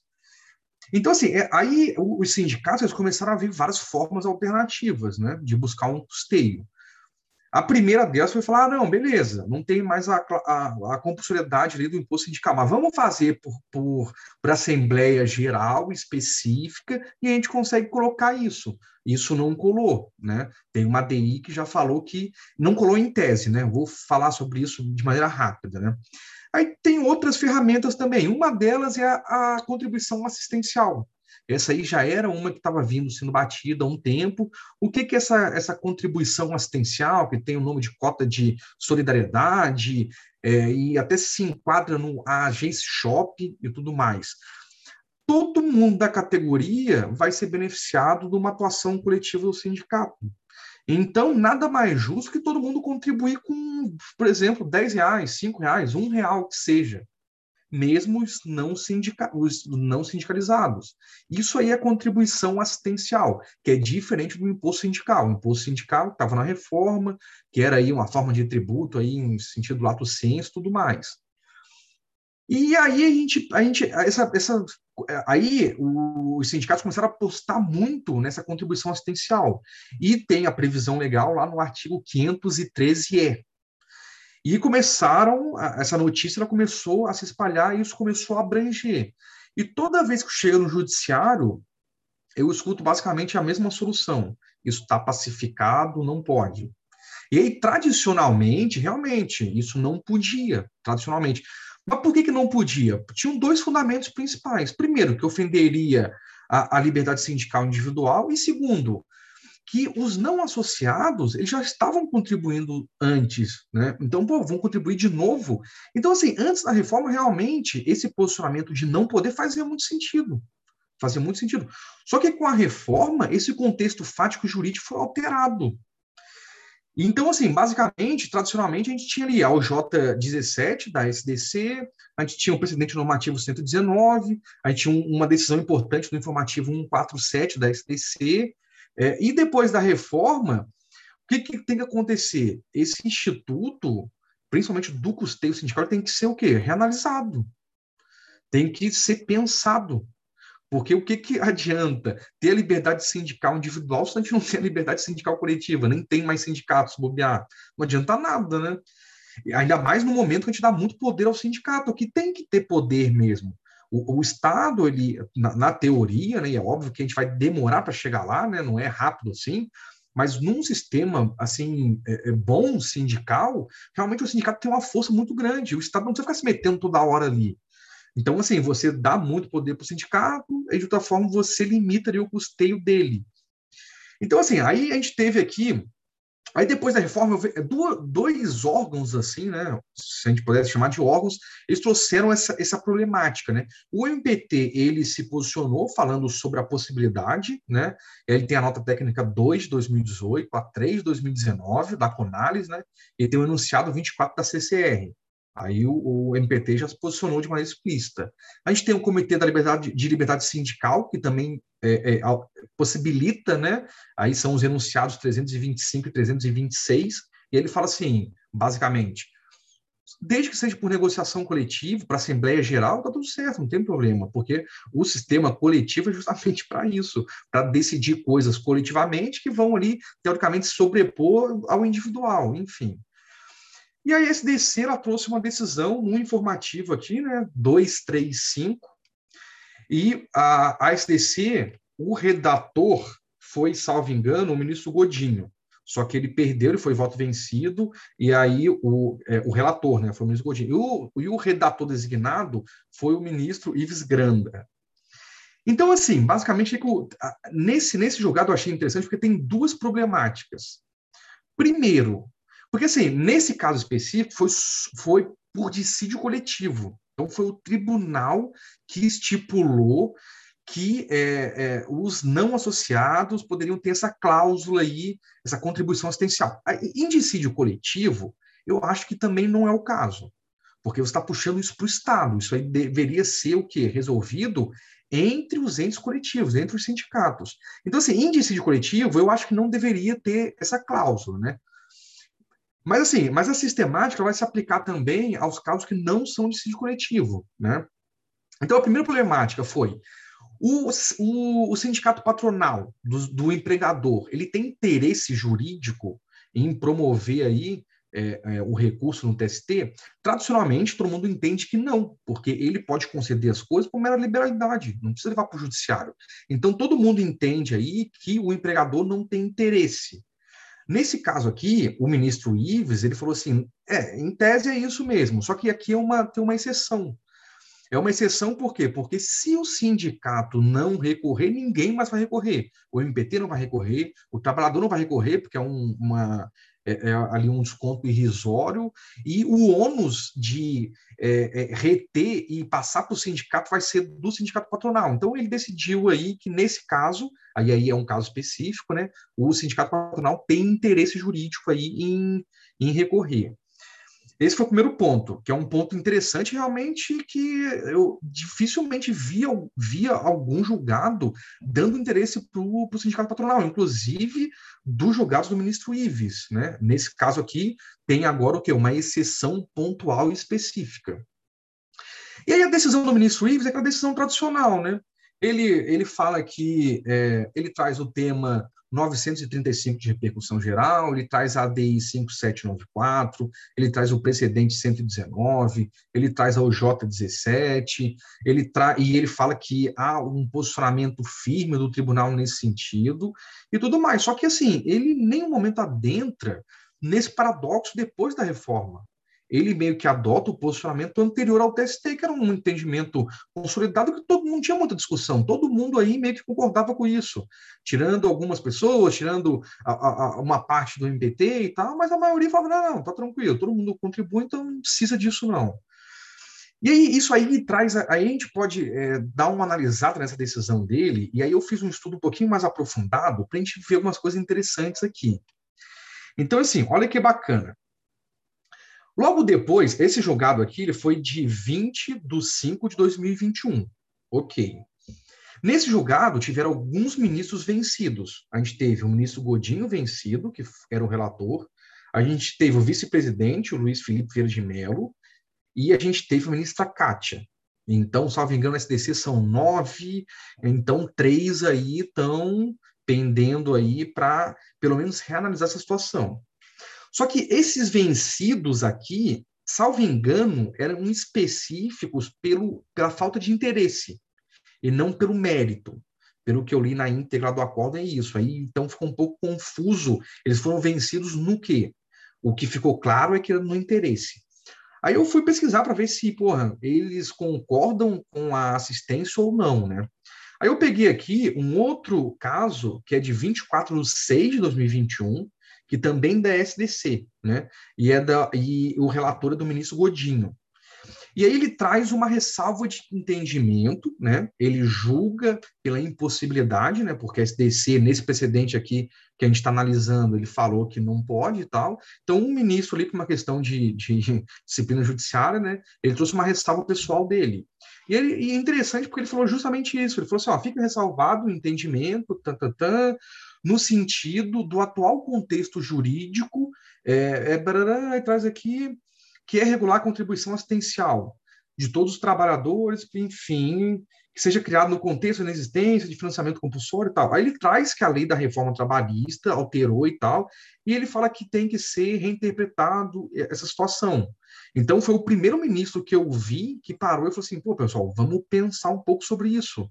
Antes dele foi só o, o relator lá da, da ADI que foi o Faquin. Ele falou: não, não, a reforma mudou aqui, os pilares e tudo mais, vamos analisar isso aqui com calma. Aí teve um outro julgado também, da ministra Kátia, que ela traz a ressalva de entendimento também, trazendo a reforma. Então a gente tem dois. E, a princípio, o vice-presidente. E aí, nas turmas? Nas turmas, é impossibilidade quase que plena. Eu acho que eu não peguei nenhuma turma que deu a procedência, né? Todos têm uma disciplina judiciária para dar a impossibilidade. Então, eu tenho aqui eu tenho da, eu tenho outro da SDC e aí trata da negociação coletiva, cláusula anulatória. Então a gente vê que a sistemática ela se aplica tanto ao dissídio coletivo quanto à negociação coletiva, né? E aí no dissídio coletivo eu acho meio puxado, meio forçado. E aí ela concede aqui por disciplina judiciária e tem oitava turma, primeira, quarta, sexta, sétima, segunda e terceira, todo mundo negando, né? E, e aí a gente pode. Aí, isso causa uma problemática, né? A gente aplica esse entendimento sem refletir muito e tudo mais. Então, eu vou trazer algumas reflexões rápidas e pontuais. Primeiro, a súmula vinculante 40, ela se aplica nesse caso? A princípio, não, porque lá trata da contribuição confederativa, é um caso específico. Aí começa. A ADI 5794, que foi a da reforma lá, né? Ela aplica esse caso? É um precedente vinculante? é obrigatório? A gente pode ver que aqui tem uma distinção, porque na ADI trata do imposto sindical compulsório, não trata da assistência sindical. E na ADI, se vocês pegarem a íntegra da decisão, eu peguei, não li toda, porque são 500 páginas, mas eu dei um Ctrl F, dei uma pesquisada ali sumária. Em nenhum momento na ADI fala que tem que ter, por exemplo, uma autorização individual, tem que ter uma autorização prévia expressa. E aí muitas pessoas já têm falado, né, que uma interpretação que pode se dar é que, é, ok, tem que ter uma autorização prévia e expressa, mas não precisa ser individual, até porque a literalidade ela não exige isso. Então, numa, numa, numa, numa Assembleia Geral poderia ser o contrário, né? Mas isso tem sido Então, tem reclama. Então, vamos lá. A gente vai che... Eu tenho algumas reclamações aqui. É, mas a ADI, nesse caso aqui, eu acho que ela tem uma distinção, né? Então, não se aplica, nesse caso específico, da assistência, né? Aí a gente tem o tema 935, né? De repercussão geral. É obrigatório? Tem que ser aplicado no caso? Nesse caso aqui, eu acho que esse precedente, ele foi superado, né? Pela alteração legislativa. A decisão do 935, do tema 935, o contexto jurídico era o que? Era antes da reforma. E antes da reforma era um contexto, depois da reforma, é um contexto completamente diferente, até porque um pilar do sistema sindical foi alterado. Então, é óbvio que o contexto jurídico foi modificado também. Então, a gente tem uma superação aqui do precedente. Então, é, é, na minha visão, nem a DI 5794 Nesse caso específico, é um precedente obrigatório, porque é uma distinção, e nem o tema 935, porque aqui é uma superação por uma alteração legislativa. Né? A gente tem uma reclamação, tem várias reclamações, né? eu não achei todas, mas tem aqui, tem uma 35918 do Barroso, não sei se é essa que está falando, se você puder conferir aí, seria interessante. Nessa aqui, o Barroso ele faz o quê? Ele fala da contribuição assistencial de forma específica, só que a fundamentação dele ele remete para o tema 935. E aí, se a gente levar em consideração que esse precedente ele foi superado, ou pelo menos não é mais obrigatório, a essa reclamação é meio que já perde um fundamento, né? Eu achei uma outra reclamação também do ministro Marco Aurélio, só que aqui ele fala que como esse caso específico não é amparado na ADI nem na súmula vinculante, não caberia reclamação direta. Ele teria que passar aí pelas vias ordinárias, coisa que não aconteceu, né? É, então, assim, se alguém puder colocar aqui alguma reclamação que fala especificamente. Só que, assim, a contribuição individual é um assunto, é um assunto específico. A assistência sindical é um outro assunto, são duas coisas bem diferentes e tem perspectivas diferentes, né? E tem fundamentos diferentes. Porque, assim, na, na minha visão, se todos os trabalhadores foram beneficiados de uma negociação coletiva, é justo que se cobre dele um valor. Óbvio que não vai cobrar um salário mínimo, mas um valor de 10 reais, de 20 reais, podendo ter o direito à oposição, podendo ter vários mecanismos aí de transparência, é justo, não é injusto. E aí isso é, é a gente continua nesse paradoxo, né? É aquele negócio, né? É, por que, que a gente gente ter uma, uma liberdade individual se a gente não tem uma liberdade coletiva, se a gente não tem um sindicato é, é, é livre, né, para ele conseguir ali exercer as atribuições dele? E assim, eu não vou nem me estender muito quanto a isso, porque isso aqui é um tema longo e daria uma aula inteira, mas assim, de duas, uma. De duas, tem três opções, né? Ou você fala, não, não, isso aqui está pacificado na doutrina, segue os precedentes e vida que segue. E isso vai, ter, isso vai causar os reflexos lá na frente, né? Isso vai trazer vários reflexos lá na frente, daqui a cinco anos, a gente vai ver o sistema sindical que a gente vai ter, né? Ou então a gente concede alguns mecanismos alternativos, o TST já concedeu um, porque o TST falou que é, com a reforma não precisa mais ter ali assistência advocatícia aos não filiados de forma gratuita, então, isso já é um mecanismo, ok? É, e você começa a ter algumas formas alternativas. A assistência, é, a contribuição assistencial é uma forma, assim, bem legítima e bem justa, né? O, a, a, contribuição sindical por cláusula é, para a Assembleia Geral também pode ser uma alternativa interessante. Essas duas estão sendo rechaçadas, confere, só que ninguém fundamenta muito bem não tem fundamentos muito que, e que, e que assim enfrenta esse paradoxo, né? E a terceira opção é você realmente continuar na reforma sindical, e aí você traz a plena liberdade sindical, a pluralidade dos sindicatos. Aí realmente vão ter vários sindicatos em várias áreas é, territoriais, e aí vai ser aquele negócio, né? Cada sindicato aí, pela sua atuação, pela sua gestão, ele vai conseguindo angariar aí associados vai, e vai crescendo, né? Perfeito. Então, assim, eu fiz, um, eu fiz uma consideração não muito longa, mas eu trouxe pontos aqui que são bem interessantes, tal, aí fica aí agora a critério dos colegas aí para debater esse assunto que é bem, bem interessante e na minha visão o tema hoje em dia mais polêmico do direito coletivo.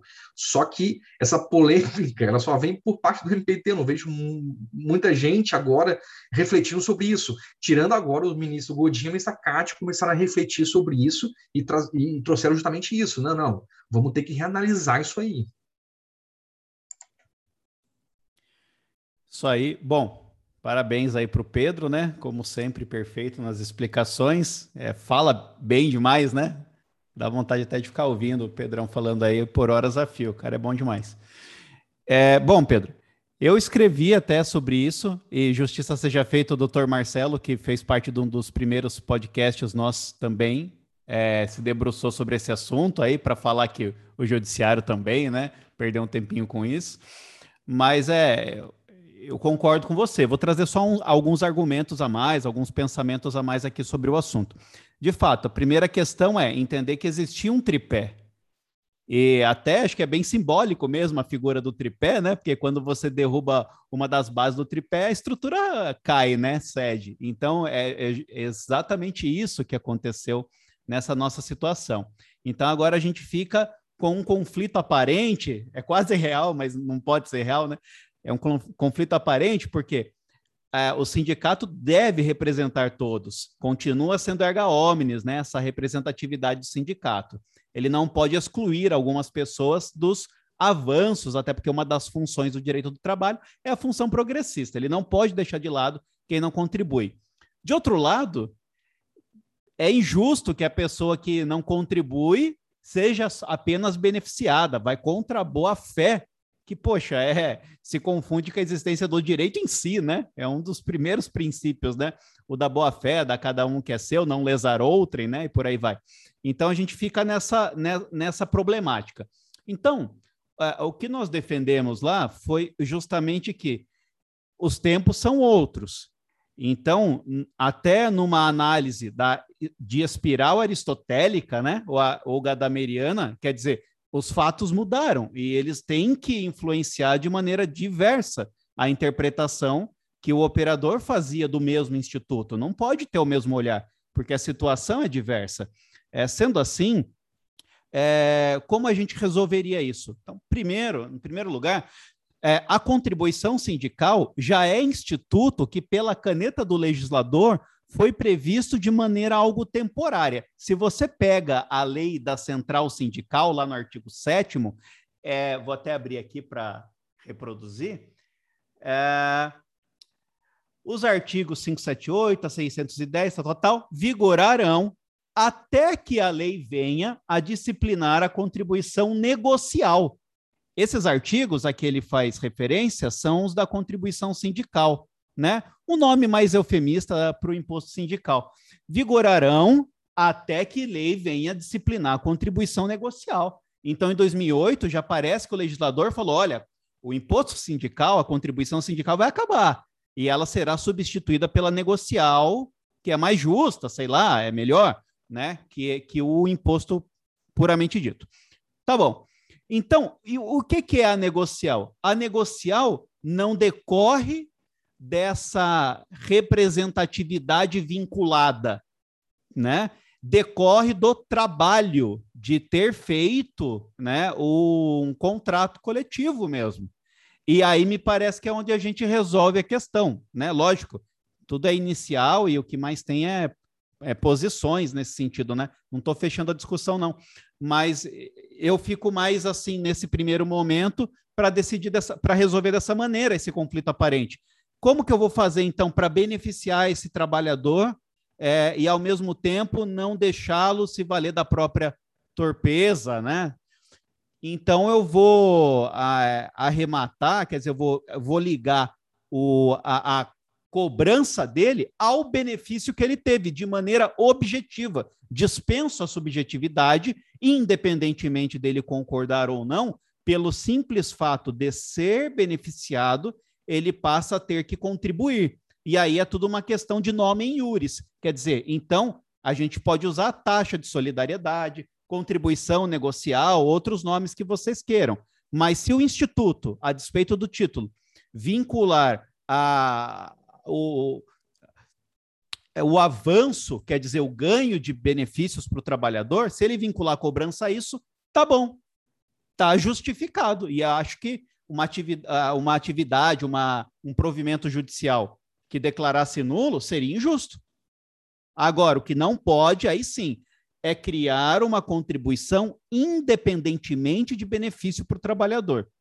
Então, independentemente de CCT, de ACT, você tem que contribuir com tanto mensal, com tanto fixo, com tanto anual. Aí me parece que é problemático, porque a lei exigiu essa vontade dele de participar do fortalecimento sindical, né, independentemente do avanço para ele em si, né? E quem atua na área, né, né, não só estuda, já deve ter visto que existem ações, né? É engraçado, mas que o trabalhador, em, alguns casos, pede, né, os primeiros pedidos, vários títulos da convenção ou do acordo, e logo abaixo ele pede o reembolso, né? Porque ele não concordou em contribuir. Poxa, isso daí é, é um comportamento contraditório, né? Não, não é tucoque porque não foi ilícito, né? Mas assim, é venir contra factum próprio, sei lá o que, que é, própria torpeza, mas depõe claramente contra a boa-fé. Bom, são esses argumentos que, que eu quis trazer aqui para os colegas. Pode, acho que é o Gustavo o próximo, né? É, toda vez que a gente trata dessa matéria, eu gosto de lembrar, já fiz isso outras vezes, da MP do boleto, né? Porque a MP 873 de 2019, porque ela tratava, apesar dela, o Pedro já fez essa ressalva, ela, isso aqui se trata especificamente, ou está lá na, na seção que trata do imposto sindical, ela fala o seguinte, né, que, que a contribuição ela tinha que ser prévia, voluntária, individual e expressamente autorizada pelo empregado. Aí, mais abaixo, ela incluiu o artigo 579A, a CLT. Essa MP não está mais vigente, tá? Para quem está estudando e para quem não sabe, ela, ela perdeu vigência, mas ela tinha essas disposições. Ela fala que podem ser exigidas somente dos filiados ao sindicato. Contribuição confederativa de que trata o inciso 4 caput da do artigo 8 da Constituição, mensalidade sindical e as demais contribuições sindicais, incluídas aquelas instituídas pelo Estatuto do Sindicato ou por negociação coletiva. Por que eu estou fazendo essas considerações?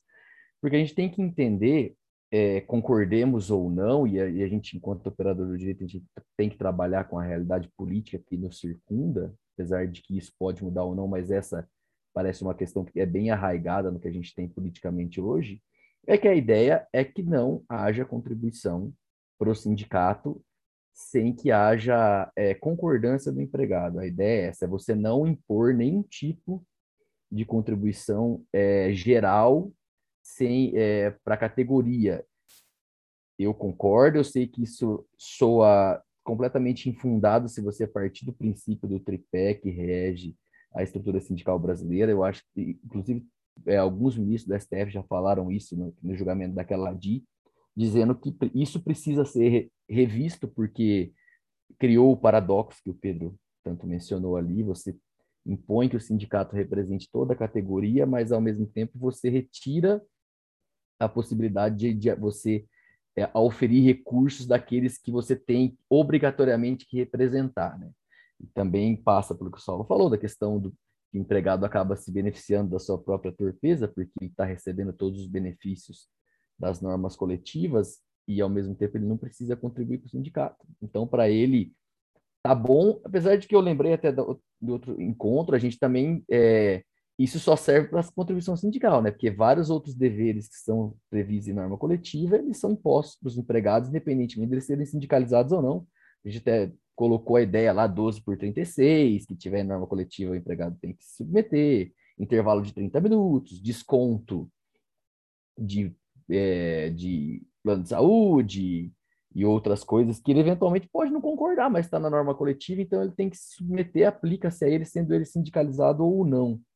Então, a gente tem que, que realmente ter em mente a, a ideia de que o conjunto político é a ideia de quem de quem é, fez a reforma e o que vige atualmente, o que tentaram até esmiuçar isso para que acabasse com essa dúvida de possibilidade de você fixar uma, norma, uma contribuição por meio de, de, de, de assembleia, né? de assembleia da categoria, mas é, é como o Saulo disse, eu acho que é uma equação que a gente vai ter um pouco de dificuldade é, para passar o TST, tá? até pelo que o Pedro expôs, eles estão aí, com exceção de um ou outros ministros, eles estão um pouco relutantes em, em rever esse posicionamento, apesar de que eu acho que essa aplicação do 503 da CLT ela faz muito sentido, porque lá estão as prerrogativas do sindicato, então se o sindicato tem a prerrogativa de negociar coletivamente outras mais, ele teria a prerrogativa de impor uma contribuição.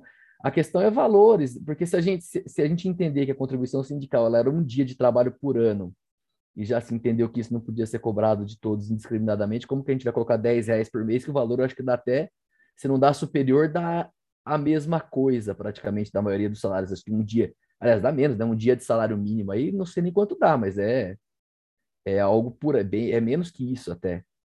Então, é, eu acho não tem muito a acrescentar, porque a exposição ela foi muito boa, muito completa, e é uma.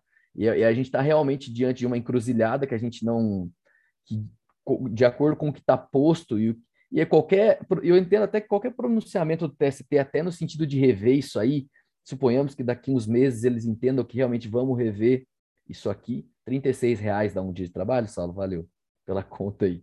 Então, assim, você 36 reais, se você for dividir, tinha que ser 3 reais por mês. 3 reais por mês de contribuição, e ainda assim uma contribuição de 3 reais, em média de 3 reais por mês, já entendeu-se que não é, não, não seria o caso, enfim. É, a gente, como eu estava falando, a gente está diante de uma encruzilhada, e ainda que o TST viesse a rediscutir, é, a rever esse posicionamento e entender que caberia é, a contribuição assistencial fixada por norma coletiva, por negociação coletiva, eu tenho uma forte impressão de que isso seria objeto de reclamação constitucional ou de alguma medida de que chega, chegando no Supremo ou sairia alguma lei, um efeito backlash.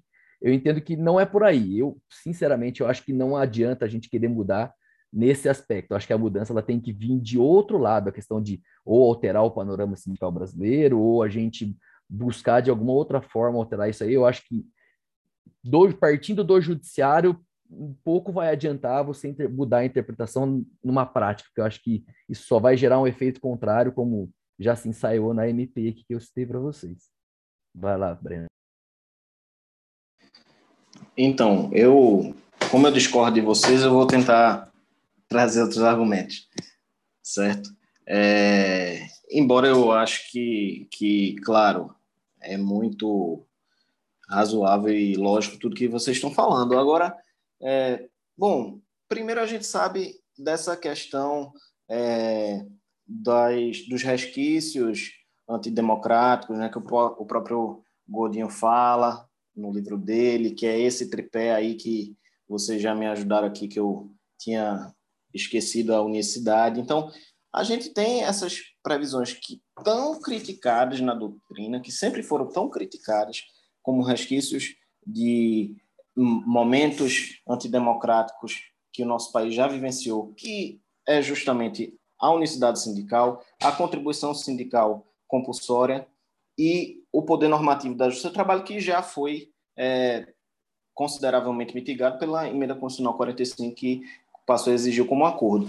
Aí, e por quê? Porque o, a, qual é o problema da, desses, desses institutos, afinal de contas? Eu acho que a gente precisa tratar disso, certo? O, o poder normativo, ele acaba tirando a força do, da, da negociação, do, das partes terem essa autonomia e, e terem uma participação nos seus próprios desígnios, né? Isso é importante. No fundo, esses três institutos, é, que vêm lá do Estado Novo, eles acabam, é, de uma forma ou de outra, é, tangenciando o tema liberdade sindical. Né? E a, questão da contribuição sindical propriamente dita, e isso, por mais que o Pedro tenha falado tanto aí que a contribuição assistencial é outra coisa e tudo mais, mas isso vai tocar nesse tema da liberdade sindical. Se você é, acaba com a natureza tributária da contribuição sindical e quer agora buscar é, viabilizar, mediante negociação coletiva, norma coletiva, a imposição da, do pagamento para os não filiados, você está tirando a possibilidade daquelas pessoas não participar. E, o, e na ADI, cinco, agora eu esqueci, o Pedro mencionou o número, é que diz que a, que a, a disposição da reforma trabalhista que é, acabou com a, a, natureza tributária da contribuição sindical, ali é, se fala muitas coisas interessantes que a gente pode aproveitar sim, por mais que a gente é, possa concluir validamente que não é um precedente vinculante para esse caso, mas o próprio Barroso ele falou é, que é bom, você vai ter que contribuir muitas vezes para entidades que têm forte participação política e que você nem concorda com aquilo sabe? Você está contribuindo e fomentando esse tipo de atuação dos sindicatos, e que é natural os sindicatos se colocarem em determinada, determinada posição política nessa, nessa digamos, nesse, nesse cenário, nessa, né, nesse locus de, de combates assim. O, o, sindicato vai defender o interesse tra, dos trabalhadores, mas o trabalhador ele também tem a sua concepção de, particular, individual do que é do que ele acha que é melhor ou pior para o país. Mas o sindicato muitas vezes ele defende um partido, defende um, um, um, um lado da história, digamos assim. E o, o trabalhador não necessariamente ele vai concordar. E outra coisa, aí a gente pensa, bom, é realmente um grande problema acabar com a contribuição compulsória. Os sindicatos agora vão se acabar é verdade que a reforma trabalhista ela veio sim para diminuir a força dos sindicatos, isso ninguém pode negar. Eu também acho, inclusive, que a teleologia lá do dispositivo é, da CLT que fala sobre contribuição prévia expressa, ele faz referência a essa, a contribuição não, desculpa, a autorização prévia expressa, ela faz referência à autorização individual, é isso que aquela disposição quer dizer. Eu não consigo enxergar de forma diferente isso. E é, não acho que o sindicato vai necessariamente é, ficar mais fraco. Na realidade, você pode enxergar isso por outra ótica, pela ótica da qual, é, é, e a ótica da pluralidade sindical, a ótica da, no fim, da gente chegar na unidade sindical, é a ótica da pluralidade, é, é a ótica que da maior liberdade que a própria Convenção 87 prega, que é o sindicato ele vai ter que correr atrás, vai ter que lutar pela, por melhorias para a categoria, entendeu? E, e isso vai é, incentivar aqueles é, trabalhadores a se filiar ao sindicato, tá? Ele vai, e aí o, o trabalhador ele se sentindo representado, vendo que o sindicato é atuante, ele vai se sentir motivado para é, chegar junto e se filiar, né? Mas você é, exigir do não filiado eu acho um problema. E um outro ponto é, se a gente olhar para o artigo 611 da CLT, é, a gente sabe que as normas coletivas, e lá no 611 fala isso, a gente pode extrair isso do 611, as normas coletivas, elas detêm essa é, natureza normativa, né, como uma previsão abstrata, imperativa, mas ela serve para regular as relações individuais, a priori, digamos, o, o o, o, ponto número um da norma coletiva é regular essa, essa relação entre empregado e empregador. E aí, criando-se normas para tanto que deverão ser observadas. Mas a relação entre o sindicato e a categoria, essa relação me parece que esse tipo de cláusula, ela não é uma cláusula normativa, ela tem uma feição muito mais de uma cláusula é, que seria contratual e você não pode fazer uma, um tipo de cláusula com alguém é, dessa natureza, com alguém que não é, é que não participa, que não está é, do outro lado ali da mesa, que, que não é filiado, que não aceitou é, voluntariamente estar, fazer parte daquela associação. Né? Imagine só uma associação é, outros tipos de associações é, poder, poderem nos cobrar algum valor sem que tenha uma previsão legal dizendo que isso é possível né, e que a gente não, se, não resolva se filiar a ela. Então, eu acho que a máxima eficácia da liberdade sindical, ela impõe é, essa, é, essa observação de que o trabalhador ele queira se filiar e, portanto, ele vá participar. E os sindicatos eles não vão morrer se eles forem mais firmes. Ao contrário, a contribuição sindical acaba, e isso foi uma justificativa. É, em, é, a, a, a, os valores virem de mão beijada, isso foi falado lá pelo Barroso, acaba criando uma situação de é, inércia, de menos necessidade de você cair mesmo na luta para buscar mais filiados. Né? Então, eu acho que não há um grande problema aí. A gente houve um avanço, a gente derrubou um desses tripés, porque o tripé ele tem que cair. O tripé ele não tem que ficar em pé, porque é um tripé antidemocrático. A gente tem que derrubar agora, assim, pelo menos para quem defende essa linha progressista que está lá na, no, no, próprio Godinho, ele fala, ele frear o poder normativo, acabar com, a, com a, essas contribuições compulsórias de quem é, é, resolve exercer. Veja, não é, não é, é conduta que viola boa-fé, porque a pessoa está fundamentada e baseada na sua liberdade. Eu tenho liberdade de não me filiar. Então, isso não é má fé, entende? E, e a, é, participação do sindicato, a atuação dele como alguém que vai criar normas é próprio dele, da, da atuação que a lei prevê para ele, né? Mas, enfim.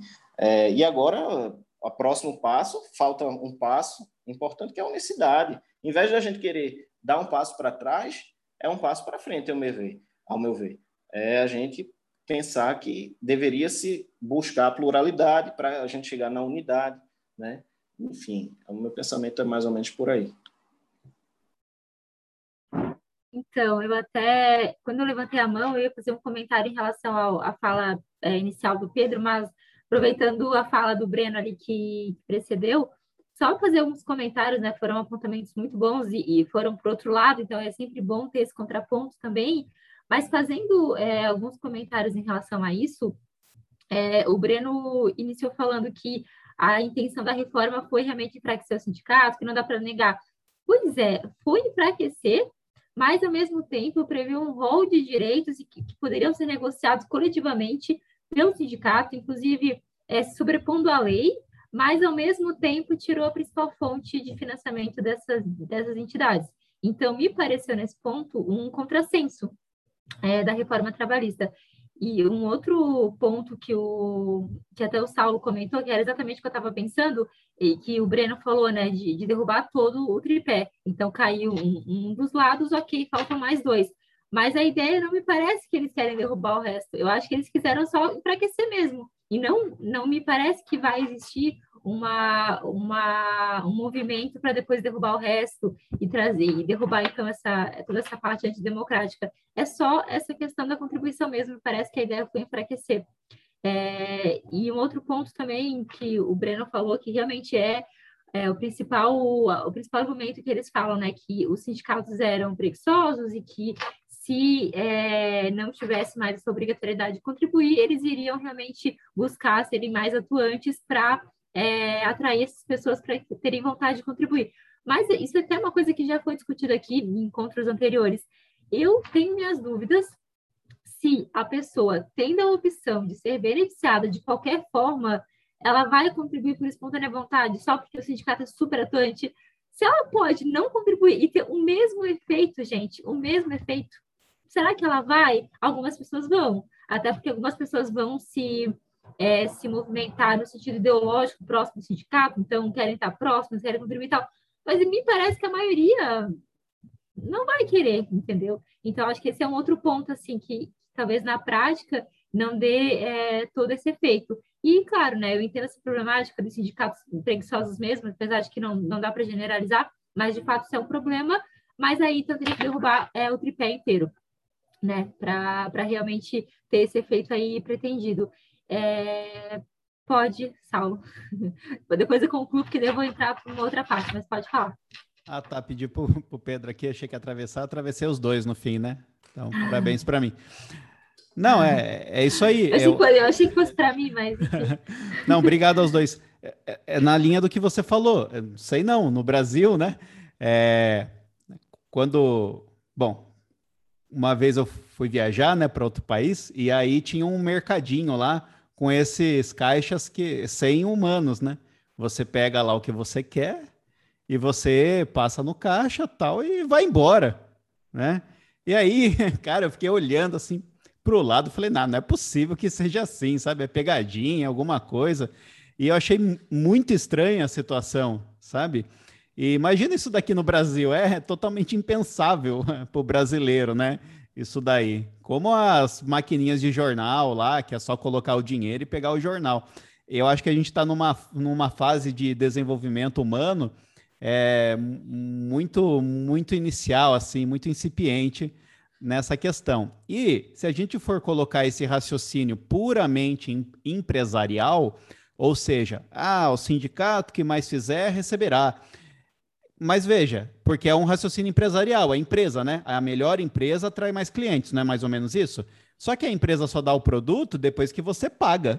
O problema que a gente está propondo ao sindicato é que ele dê toda a sua energia, a sua força de trabalho, para depois ver se o cara, por algum tipo de piedade, dá para ele. Então, assim, de lege ferenda, eu acredito que a taxa negocial resolve porque daí a gente não pode impedir essa cobrança baseada no trabalho. Mas realmente, eu até concordo com o Breno, se a gente analisar instituto a instituto, de acabar com a contribuição sindical, que é aquela que vem de graça mesmo. mas tem que existir uma contraprestação pelo trabalho. Obrigado. Gente, só para concluir, depois eu passo para o Pedro, que parece que é o primeiro aqui da ordem, e, e exatamente para ele que eu queria perguntar, e claro, é, se mais alguém quiser comentar, acho que é bem-vindo. Eu não sei se o Pedro chegou a entrar nessa seara, porque a minha internet deu uma travadinha aqui na fala dele, mas eu vou falar, e se já falar, então vocês podem deixar de lado. Mas nessa questão aí de, de, de ter a negociação, é, a negociação coletiva para cobrar ali a, a contribuição, tendo sido garantido o direito de oposição. Nesse caso, garantido o direito de oposição, perde a representatividade ou não? Porque acho que esse é um outro problema, né? Quando a gente entra nisso, garante direito à oposição, né? Eu vou me opor, eu não quero contribuir. Mas nesse caso, perde a representatividade ou continua? A gente entra num outro, numa outra problemática. Não sei se você chegou a falar isso, Pedro.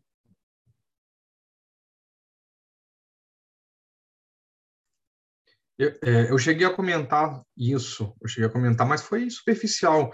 É que assim, como um assunto denso, eu quis ser objetivo para não ficar aqui uma hora. Mas assim, já que entrar no, nos assuntos mais complexos, eu vou tentar ser objetivo também, não vou me, me alongar muito, não. O sistema sindical que a gente tem é um Frankenstein. É um Frankenstein que foi sendo montado, montado, montado daqui, dali, veio daqui, veio dali, e é o que a gente tem hoje. Continua aí. Então, assim, isso é um problema complexo que se tiver uma solução simples, vai ser uma solução errada. Então, é um problema complexo que, a priori, tem que ser decidido o quê? No legislativo, com debate complexo, com debate participativo e tal. Então, assim, não tem como você pegar um problema complexo desse, que é os pilares de um, de um sistema sindical de um país e resolver, não, não, faz isso aqui que já resolve. E a gente fica guardando o resto. Então, assim, é, foram vários erros, sucessivos erros que foram levando, levando até a gente chegar na, no instituto jurídico que a gente tem hoje, que é todo peculiar e todo estranho. É até difícil. Quem dá aula de, de direito coletivo é difícil de explicar. Eu fui entender o que era unicidade sindical mesmo depois de muito tempo. Eu, como analista, quando eu estudava para analista, eu sabia assim na memorização, mas não sabia o que era mesmo. Hoje em dia, eu sei um pouquinho só, ainda falta muita coisa para aprender, mas é uma parada muito complexa. E, e, assim, a gente tem um sindicato que a gente quer ver no futuro. E ninguém escola disso. A gente quer ver um, um sindicato atuante, que ele é, consiga captar os interessados justamente pela atuação dele e tudo mais, isso aí é muito bacana. É, que, pô, tenha que o sindicato mais atuante ele sobreviva, ou ele seja o maior, e tenha várias opções de sindicato na mesma base territorial, isso aí todo mundo quer, isso aí todo mundo quer. Só que não é isso que a gente tem. A gente tem um sistema estranho, é, meio que, que, que é um monstro ali, né? E a gente, como é que resolve isso? Só que ninguém quer resolver nada, entendeu? Ninguém quer realmente sentar, discutir, ver o melhor mesmo a longo prazo. O que a reforma trouxe foi um buraco, um buraco, né, nesse monstro que a gente tem, e justamente nesse, nesse argumento, não, não, a gente já tirou uma coisa, depois a gente tira o resto. Depois quando? Daqui a 10 anos. Será que o sistema que a gente tem hoje, que já é um sistema todo estranho, ele vai piorar ou vai melhorar? Ou você mexe estruturalmente e você debate, e aí a sociedade vai, vai, vai analisar, todo mundo vai se manifestar e vai chegar numa conclusão é, é, política, né? É, ou então, o, o, que o judiciário pode fazer? O judiciário tem que falar assim, pô, do jeito que está agora, o negócio daqui a cinco, seis anos vai ficar ruim, não, porque vai ficar muito difícil. Porque, assim, o brasileiro realmente não tem como. Se ele pode ser beneficiado e não pagar, muita gente não paga mesmo, entendeu? Não quer nem saber, vai chegar ali tudo certinho, bonitinho. Então, assim, o imposto em si, realmente ele é muito mais debatível, né? Beleza, tirou, agora pode por para a Assembleia Geral, não pode, ok. Mas assim, a assistência, sim, é, é, a, a, contribuição assistencial é muito mais assim, é, é, é, estranha, né? Porque, beleza, você vai ser beneficiado várias vezes no ano, com várias negociações, mas aí você não contribui, não precisa contribuir, nada e tal, nem mesmo coletivamente, né? E o Comitê de Liberdade Sindical, ele deixa bem claro no, no, no seguinte sentido, quando as coisas são resolvidas em âmbito da Assembleia, com a participação é, majoritária da, do, da categoria, aquilo, isso aí é a liberdade sindical coletiva. Às vezes é estranho a liberdade sindical individual se sobrepor à coletiva.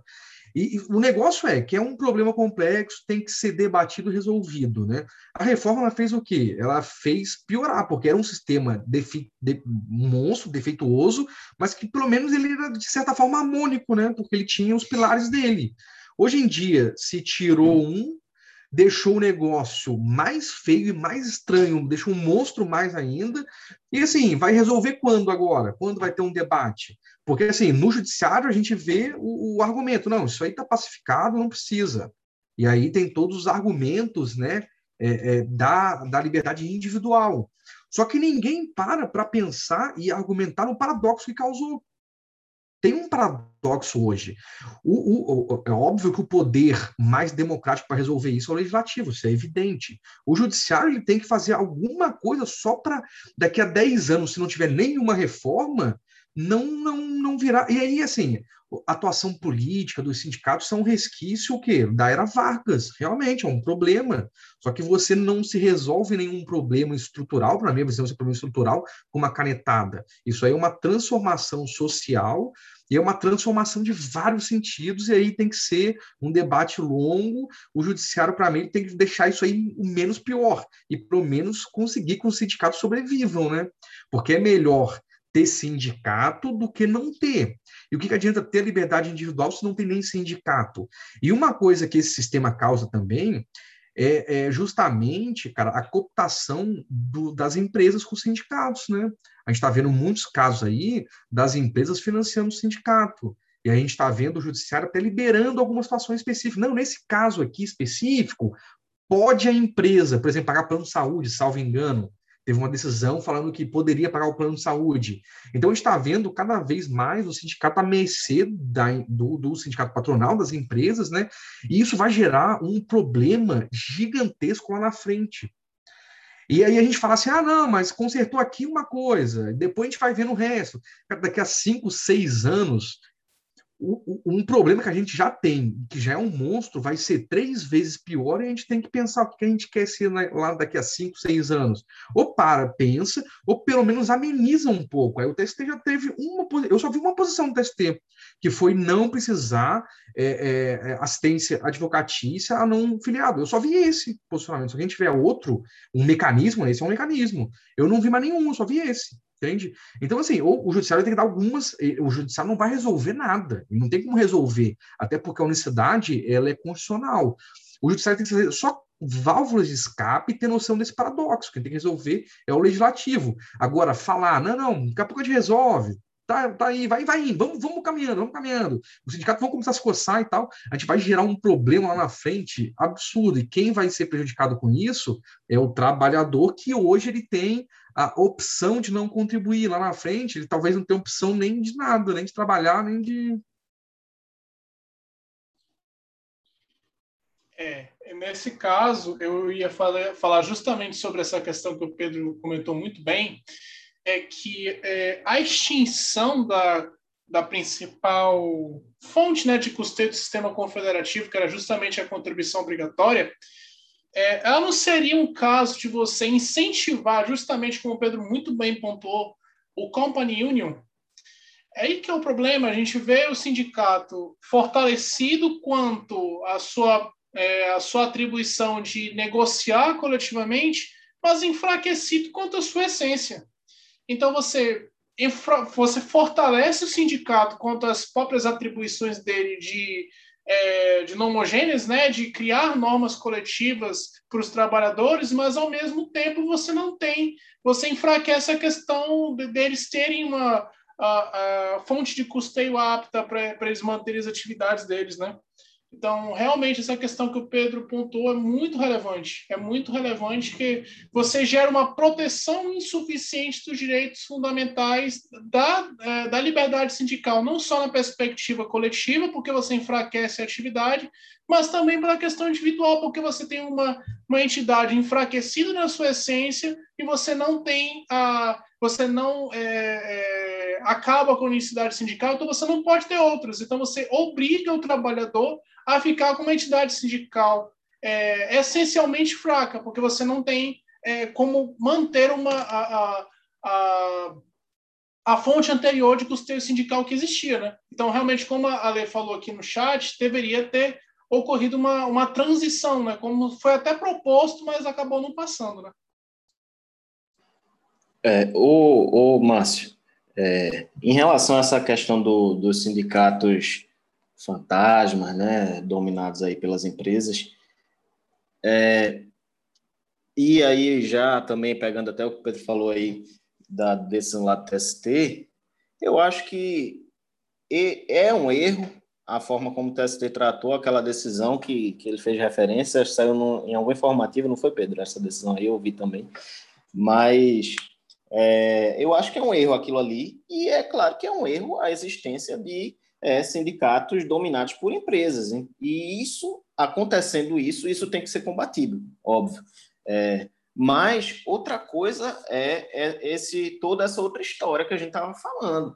É, eu e aí vocês falam muito o seguinte: ah, o trabalhador vai ser prejudicado, é, a, os, vai ter muita gente que não vai querer pagar, contribuir, vai ficar só se beneficiando, sem ajudar, né?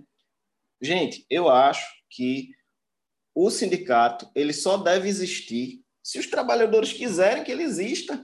São os trabalhadores que devem, partindo da sua liberdade, resolver. Gente, vamos se unir e ter uma representação coletiva é, nossa para poder enfrentar esse empregador aqui que individualmente a gente não consegue. Se os trabalhadores não quiserem, eles dizem, não vou pagar, não vou financiar aqui o sindicato, e nosso sindicato vai morrer, é culpa deles. Entendeu? Quem, quem decide isso são eles, sabe? Então, é, aí tem que ter uma consciência coletiva, uma forma de conscientização que a própria entidade deveria atuar educando a, os trabalhadores que fazem parte dela. Agora, se a entidade não atua nisso, ah, mas vai ser pior se é, deixar de existir sindicato, como o Pedro falou. Eu acho que vai ser pior também, mas a, a escolha não é minha, a escolha é da categoria. Entendeu? A categoria é que precisa. É, e eu acho que o trabalhador não é criança. O trabalhador tem que ter consciência de quem ele é nessa disputa entre capital e trabalho. Se ele não tem, e o sindicato dele morrer, é culpa dele. Depois que o sindicato dele afundar e fechar as portas, depois de um tempo de muito sofrimento, aí talvez uns comecem a gritar, minha gente, vamos fazer um sindicato, a gente precisa. E talvez aí eles tenham é, noção da importância de contribuir. Né? Mas eu acho que a gente não pode partir da presunção da má fé. Eu presumo uma boa fé. E essa questão de agora vão ser os sindicatos dominados, a gente tem que acabar com isso. E eu também não posso também presumir que isso vai acontecer, que os sindicatos agora vão se vender para as empresas. Já se vendem muitos ali, mas se você acha isso, se você encontra isso, ataca, acaba com isso. Né? E, e os trabalhadores que resolvam se, se juntar coletivamente e, a, e combater e buscar melhorias. É, a questão que eu vejo também é que é, no nosso sistema sindical, no nosso sistema confederativo, é, não existe a plena liberdade. Né? Você não vê, por exemplo, é, abstraindo até da questão da contribuição, se é possível exigir ou não de não filiados, a gente vê uma impossibilidade do próprio enquadramento sindical do trabalhador. Nós temos uma, uma determinação legal do enquadramento sindical por categoria sendo que existem outros países, por exemplo, Estados Unidos, que nós temos o enquadramento por empresa, ou nós temos a Alemanha com enquadramento por atividade, por atividade econômica. Então, o, o, Brasil, nesse caso, a própria legislação da CLT, ela tem amarras que dificultam a própria liberdade sindical. Tudo bem, vamos é, partir do pressuposto que o trabalhador tem liberdade. Eu concordo, a própria liberdade sindical ela tem essa essência de o trabalhador poder se organizar, que é justamente a liberdade sindical positiva, coletiva. Agora, a questão é, quando eu tenho a limitação do enquadramento sindical pela lei, eu tenho a limitação quanto à unicidade sindical também pela lei, pela Constituição. Então, tem várias amarras que são incongruentes com essa questão da liberdade sindical plena, que a própria Convenção 87 que o Brasil não ratificou, e outras normas que o Brasil ratificou, como o Pacto Internacional de Direitos Civis e Políticos e outras normas que têm é, previsões expressas de liberdade sindical, elas não têm plena aplicabilidade por essas amarras do próprio sistema jurídico brasileiro, né? Então, essa questão que tem que mudar.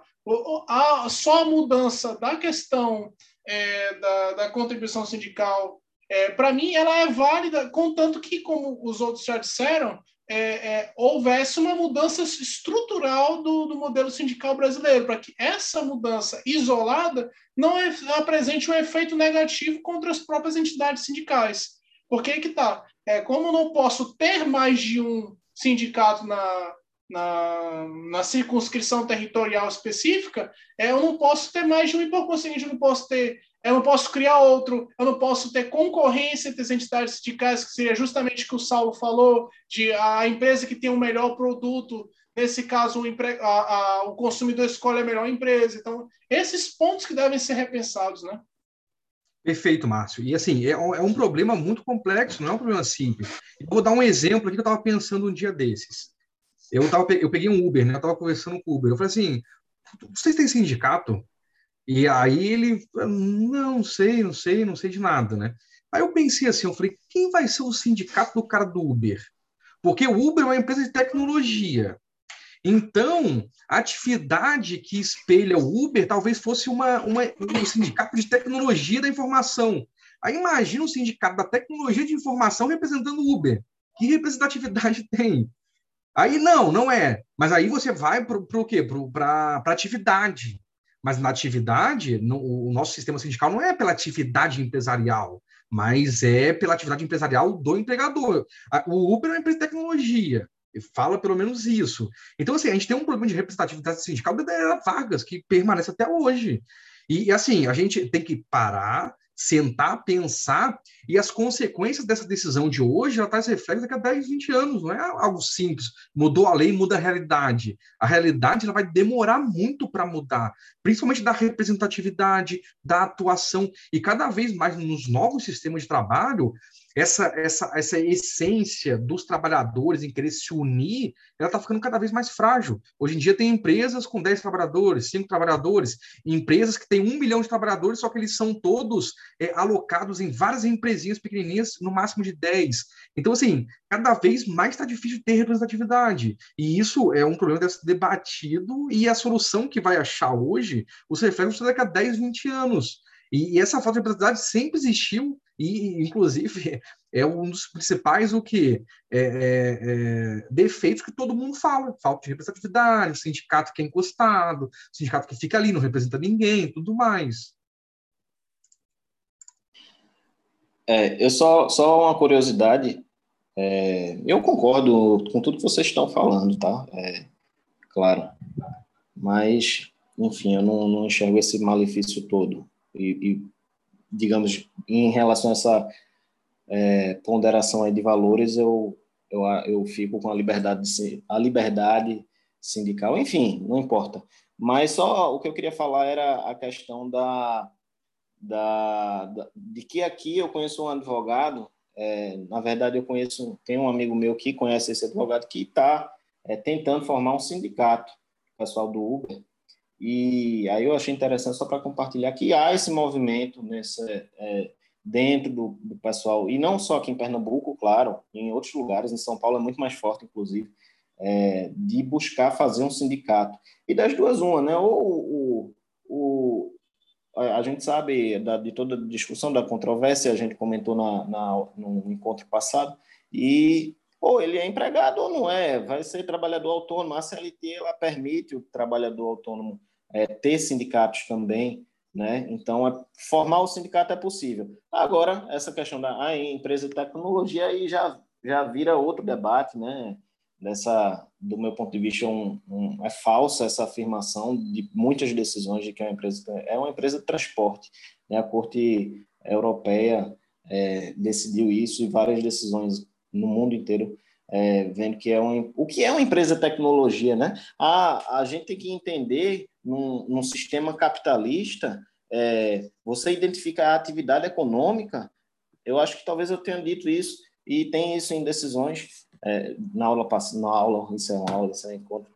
É, talvez eu tenha dito isso na, no encontro passado que é, no sistema capitalista, a gente identifica a atividade econômica de acordo com aquilo que o empreendedor faz e a partir do qual ele extrai o seu lucro, o, o seu, o, o resultado positivo da sua atividade, o lucro, é, qual serviço ele presta, qual bem ele vende e põe ao mercado consumidor, né? E qual é o, o bem ou o serviço que a Uber presta, né? No final das contas, é o transporte, não é? Empresa de tecnologia, eu só forneço serviço, eu só forneço um aplicativo, esse, só com esse aplicativo eu ganho meu lucro, só a partir dele. Ou o que esse aplicativo. Então, toda empresa agora que tiver um aplicativo é, vai ser enquadrada como empresa de tecnologia, só por ter um aplicativo. Todo mundo tem aplicativo. Um amigo meu tem um restaurante, ele tem um aplicativo. E aí? Aí ele virou uma empresa de tecnologia agora.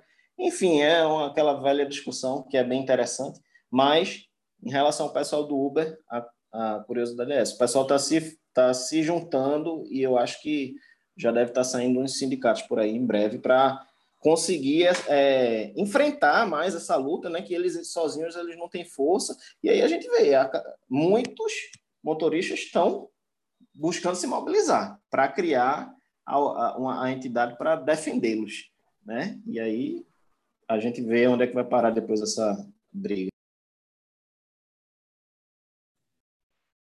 É isso aí.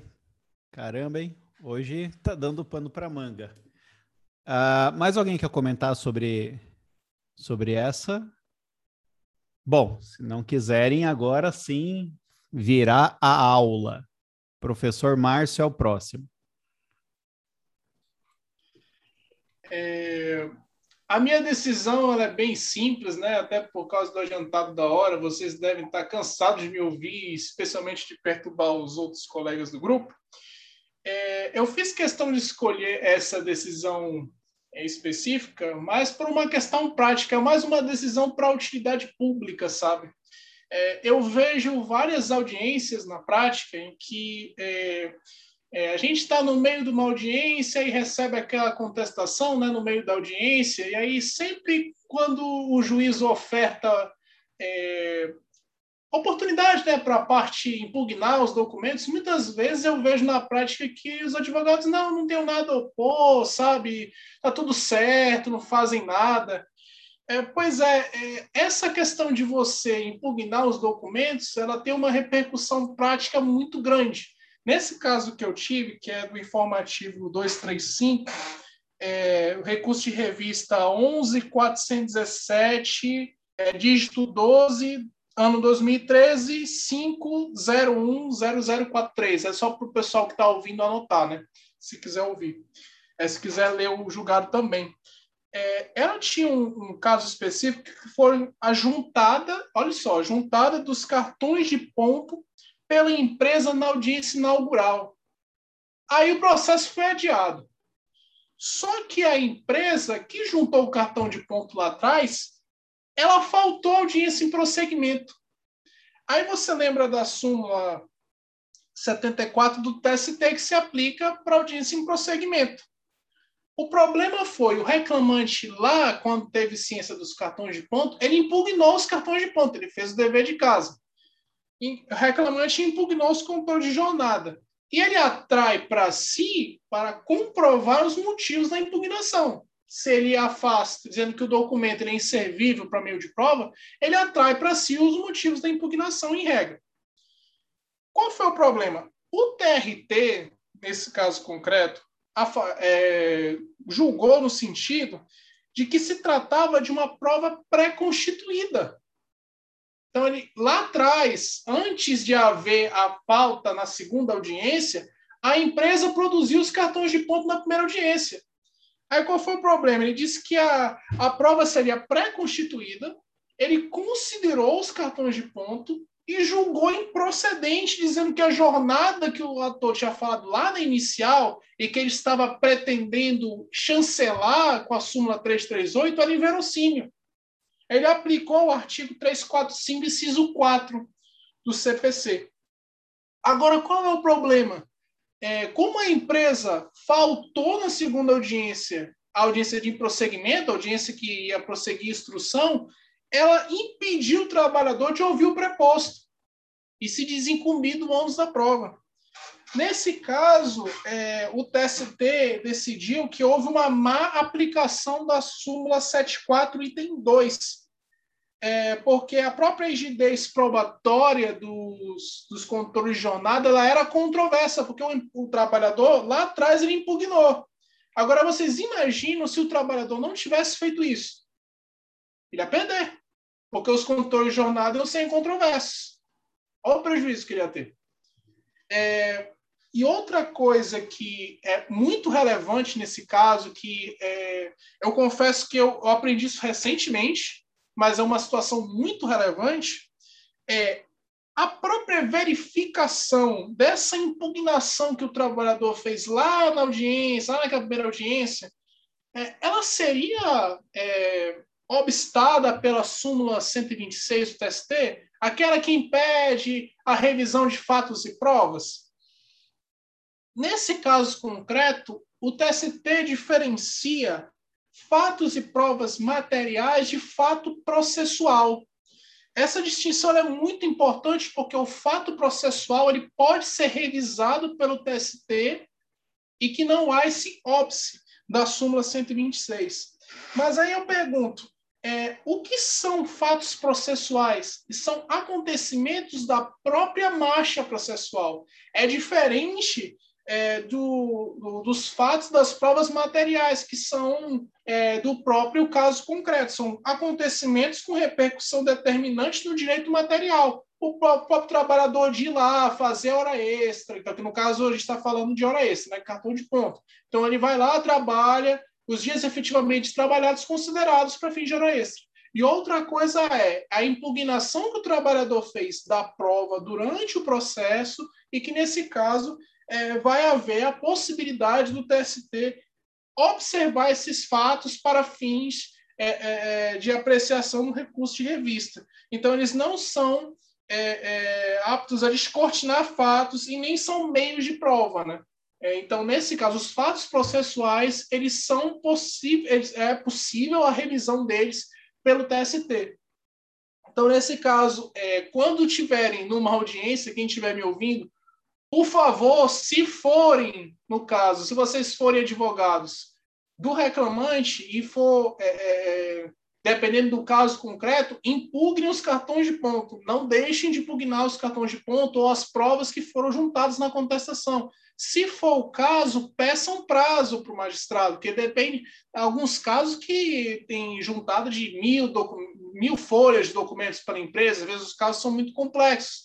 Então, peça prazo da, do, do, do magistrado para fins de efetivar o contraditório substancial. Mas não impugnar documentos pode gerar prejuízos gravíssimos, que depois que passa no momento processual oportuno, preclusão, a questão do ônus da prova fica muito difícil, às vezes até impossível, porque o documento se torna muitas vezes em controvérsia e aí a parte acaba é, perdendo boa parte dos pedidos que foram formulados inicial. É somente isso. Caramba, o Márcio está tentando disputar com a Emily, acho. Explicação excelente, muito argumentativa e rápida, né? É, e aí, alguém quer comentar a distinção? Estão absor absorvendo ainda, Márcio. Acho que é isso. Eu tô um pouco. Uh, bom, do Márcio ninguém vai falar nada. Do Liuma, então é isso aí. Alguém quer falar alguma coisa para encerrar o encontro, então? Ô, Saulo. Sim. Eu queria fazer uma pergunta de, um, de uma, uma coisa que passou faz tempo. Aí você deu aquela entrada, aí eu não perguntei. É, que foi a questão dos honorários. Teve um. Eu fiquei de verdade numa dúvida e, e com uma coisa que você falou aí a pergunta é para todo mundo mesmo. É, sobre aquela questão dos honorários não não servir como uma forma de punição e tudo mais, não existe. Né? Você falou algo mais ou menos assim, não existe honorários como forma de punição. Mas eu fiquei me lembrando da questão da, do litigante má fé e da previsão lá. Meu celular descarregou aqui, eu não estou com o artigo 79 e pouco da CLT, né, que fala da, 793. da má fé. Pronto, exato. É, e aí, a gente sabe que é muito comum, quando se reconhece essa litigância, é, do juiz aplicar né, a multa, mas lá tem também expondo que é, o litigante vai ser responsabilizado pelos honorários, é como se fosse uma decorrência da, da litigância de má-fé. a multa, os honorários e as despesas processuais.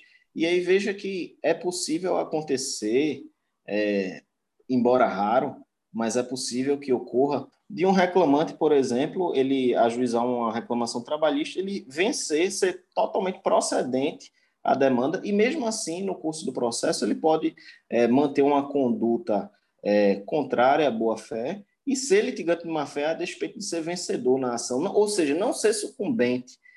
Mas é, eu fiquei me lembrando dessa previsão, embora talvez esquecido ou não aplicado, não sei, se aquilo ali não seria é, uma determinação de que é, o litigante iria arcar com os honorários e demais despesas como realmente uma sanção, entendeu? Fiquei pensando aí, não sei se você... O Breno, é, é eu acredito que nesse caso os honorários decorram do trabalho a mais que o patrono teve por conta de algum incidente temerário, alguma coisa protelatória, é ligado ao trabalho em si do patrono a mais e não como uma como uma sanção, né?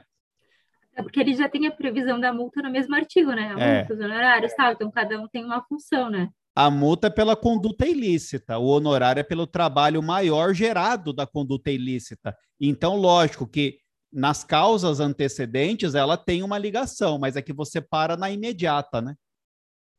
Eu acho que potencialmente que seria o caso de, caso ocorra a litigância de uma fé, você fixar honorários específicos para o trabalho, em razão da litigância de má fé. Eu acho É, que mas não é está isso. vinculado a, é, É a isso. dar nenhum pedido específico.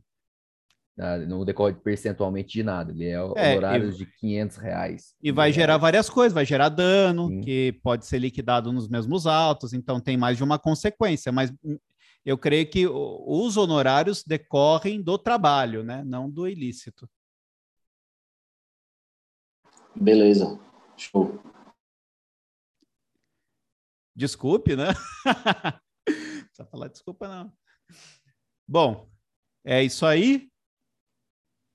Se for assim, ficamos dessa maneira. Muito obrigado a você que está nos ouvindo. Beijo, mãe, beijo, vó. Obrigado por ficarem até agora. E obrigado aos queridos amigos comentaristas. O grupo já vai se tornando cada vez mais uma família, assim, que eu tenho me sentido, pelo menos. Muito bom estar com vocês aqui. A gente tem aprendido muito, né? É, lógico, não dá para viver de estudo em grupo, né? Mas quando estrategicamente colocado, é muito agregador. Então, muito obrigado, obrigado a você que tem nos ouvido, nos acompanha no podcast, siga o canal, divulgue para os amiguinhos e vamos com tudo. Valeu e até mais.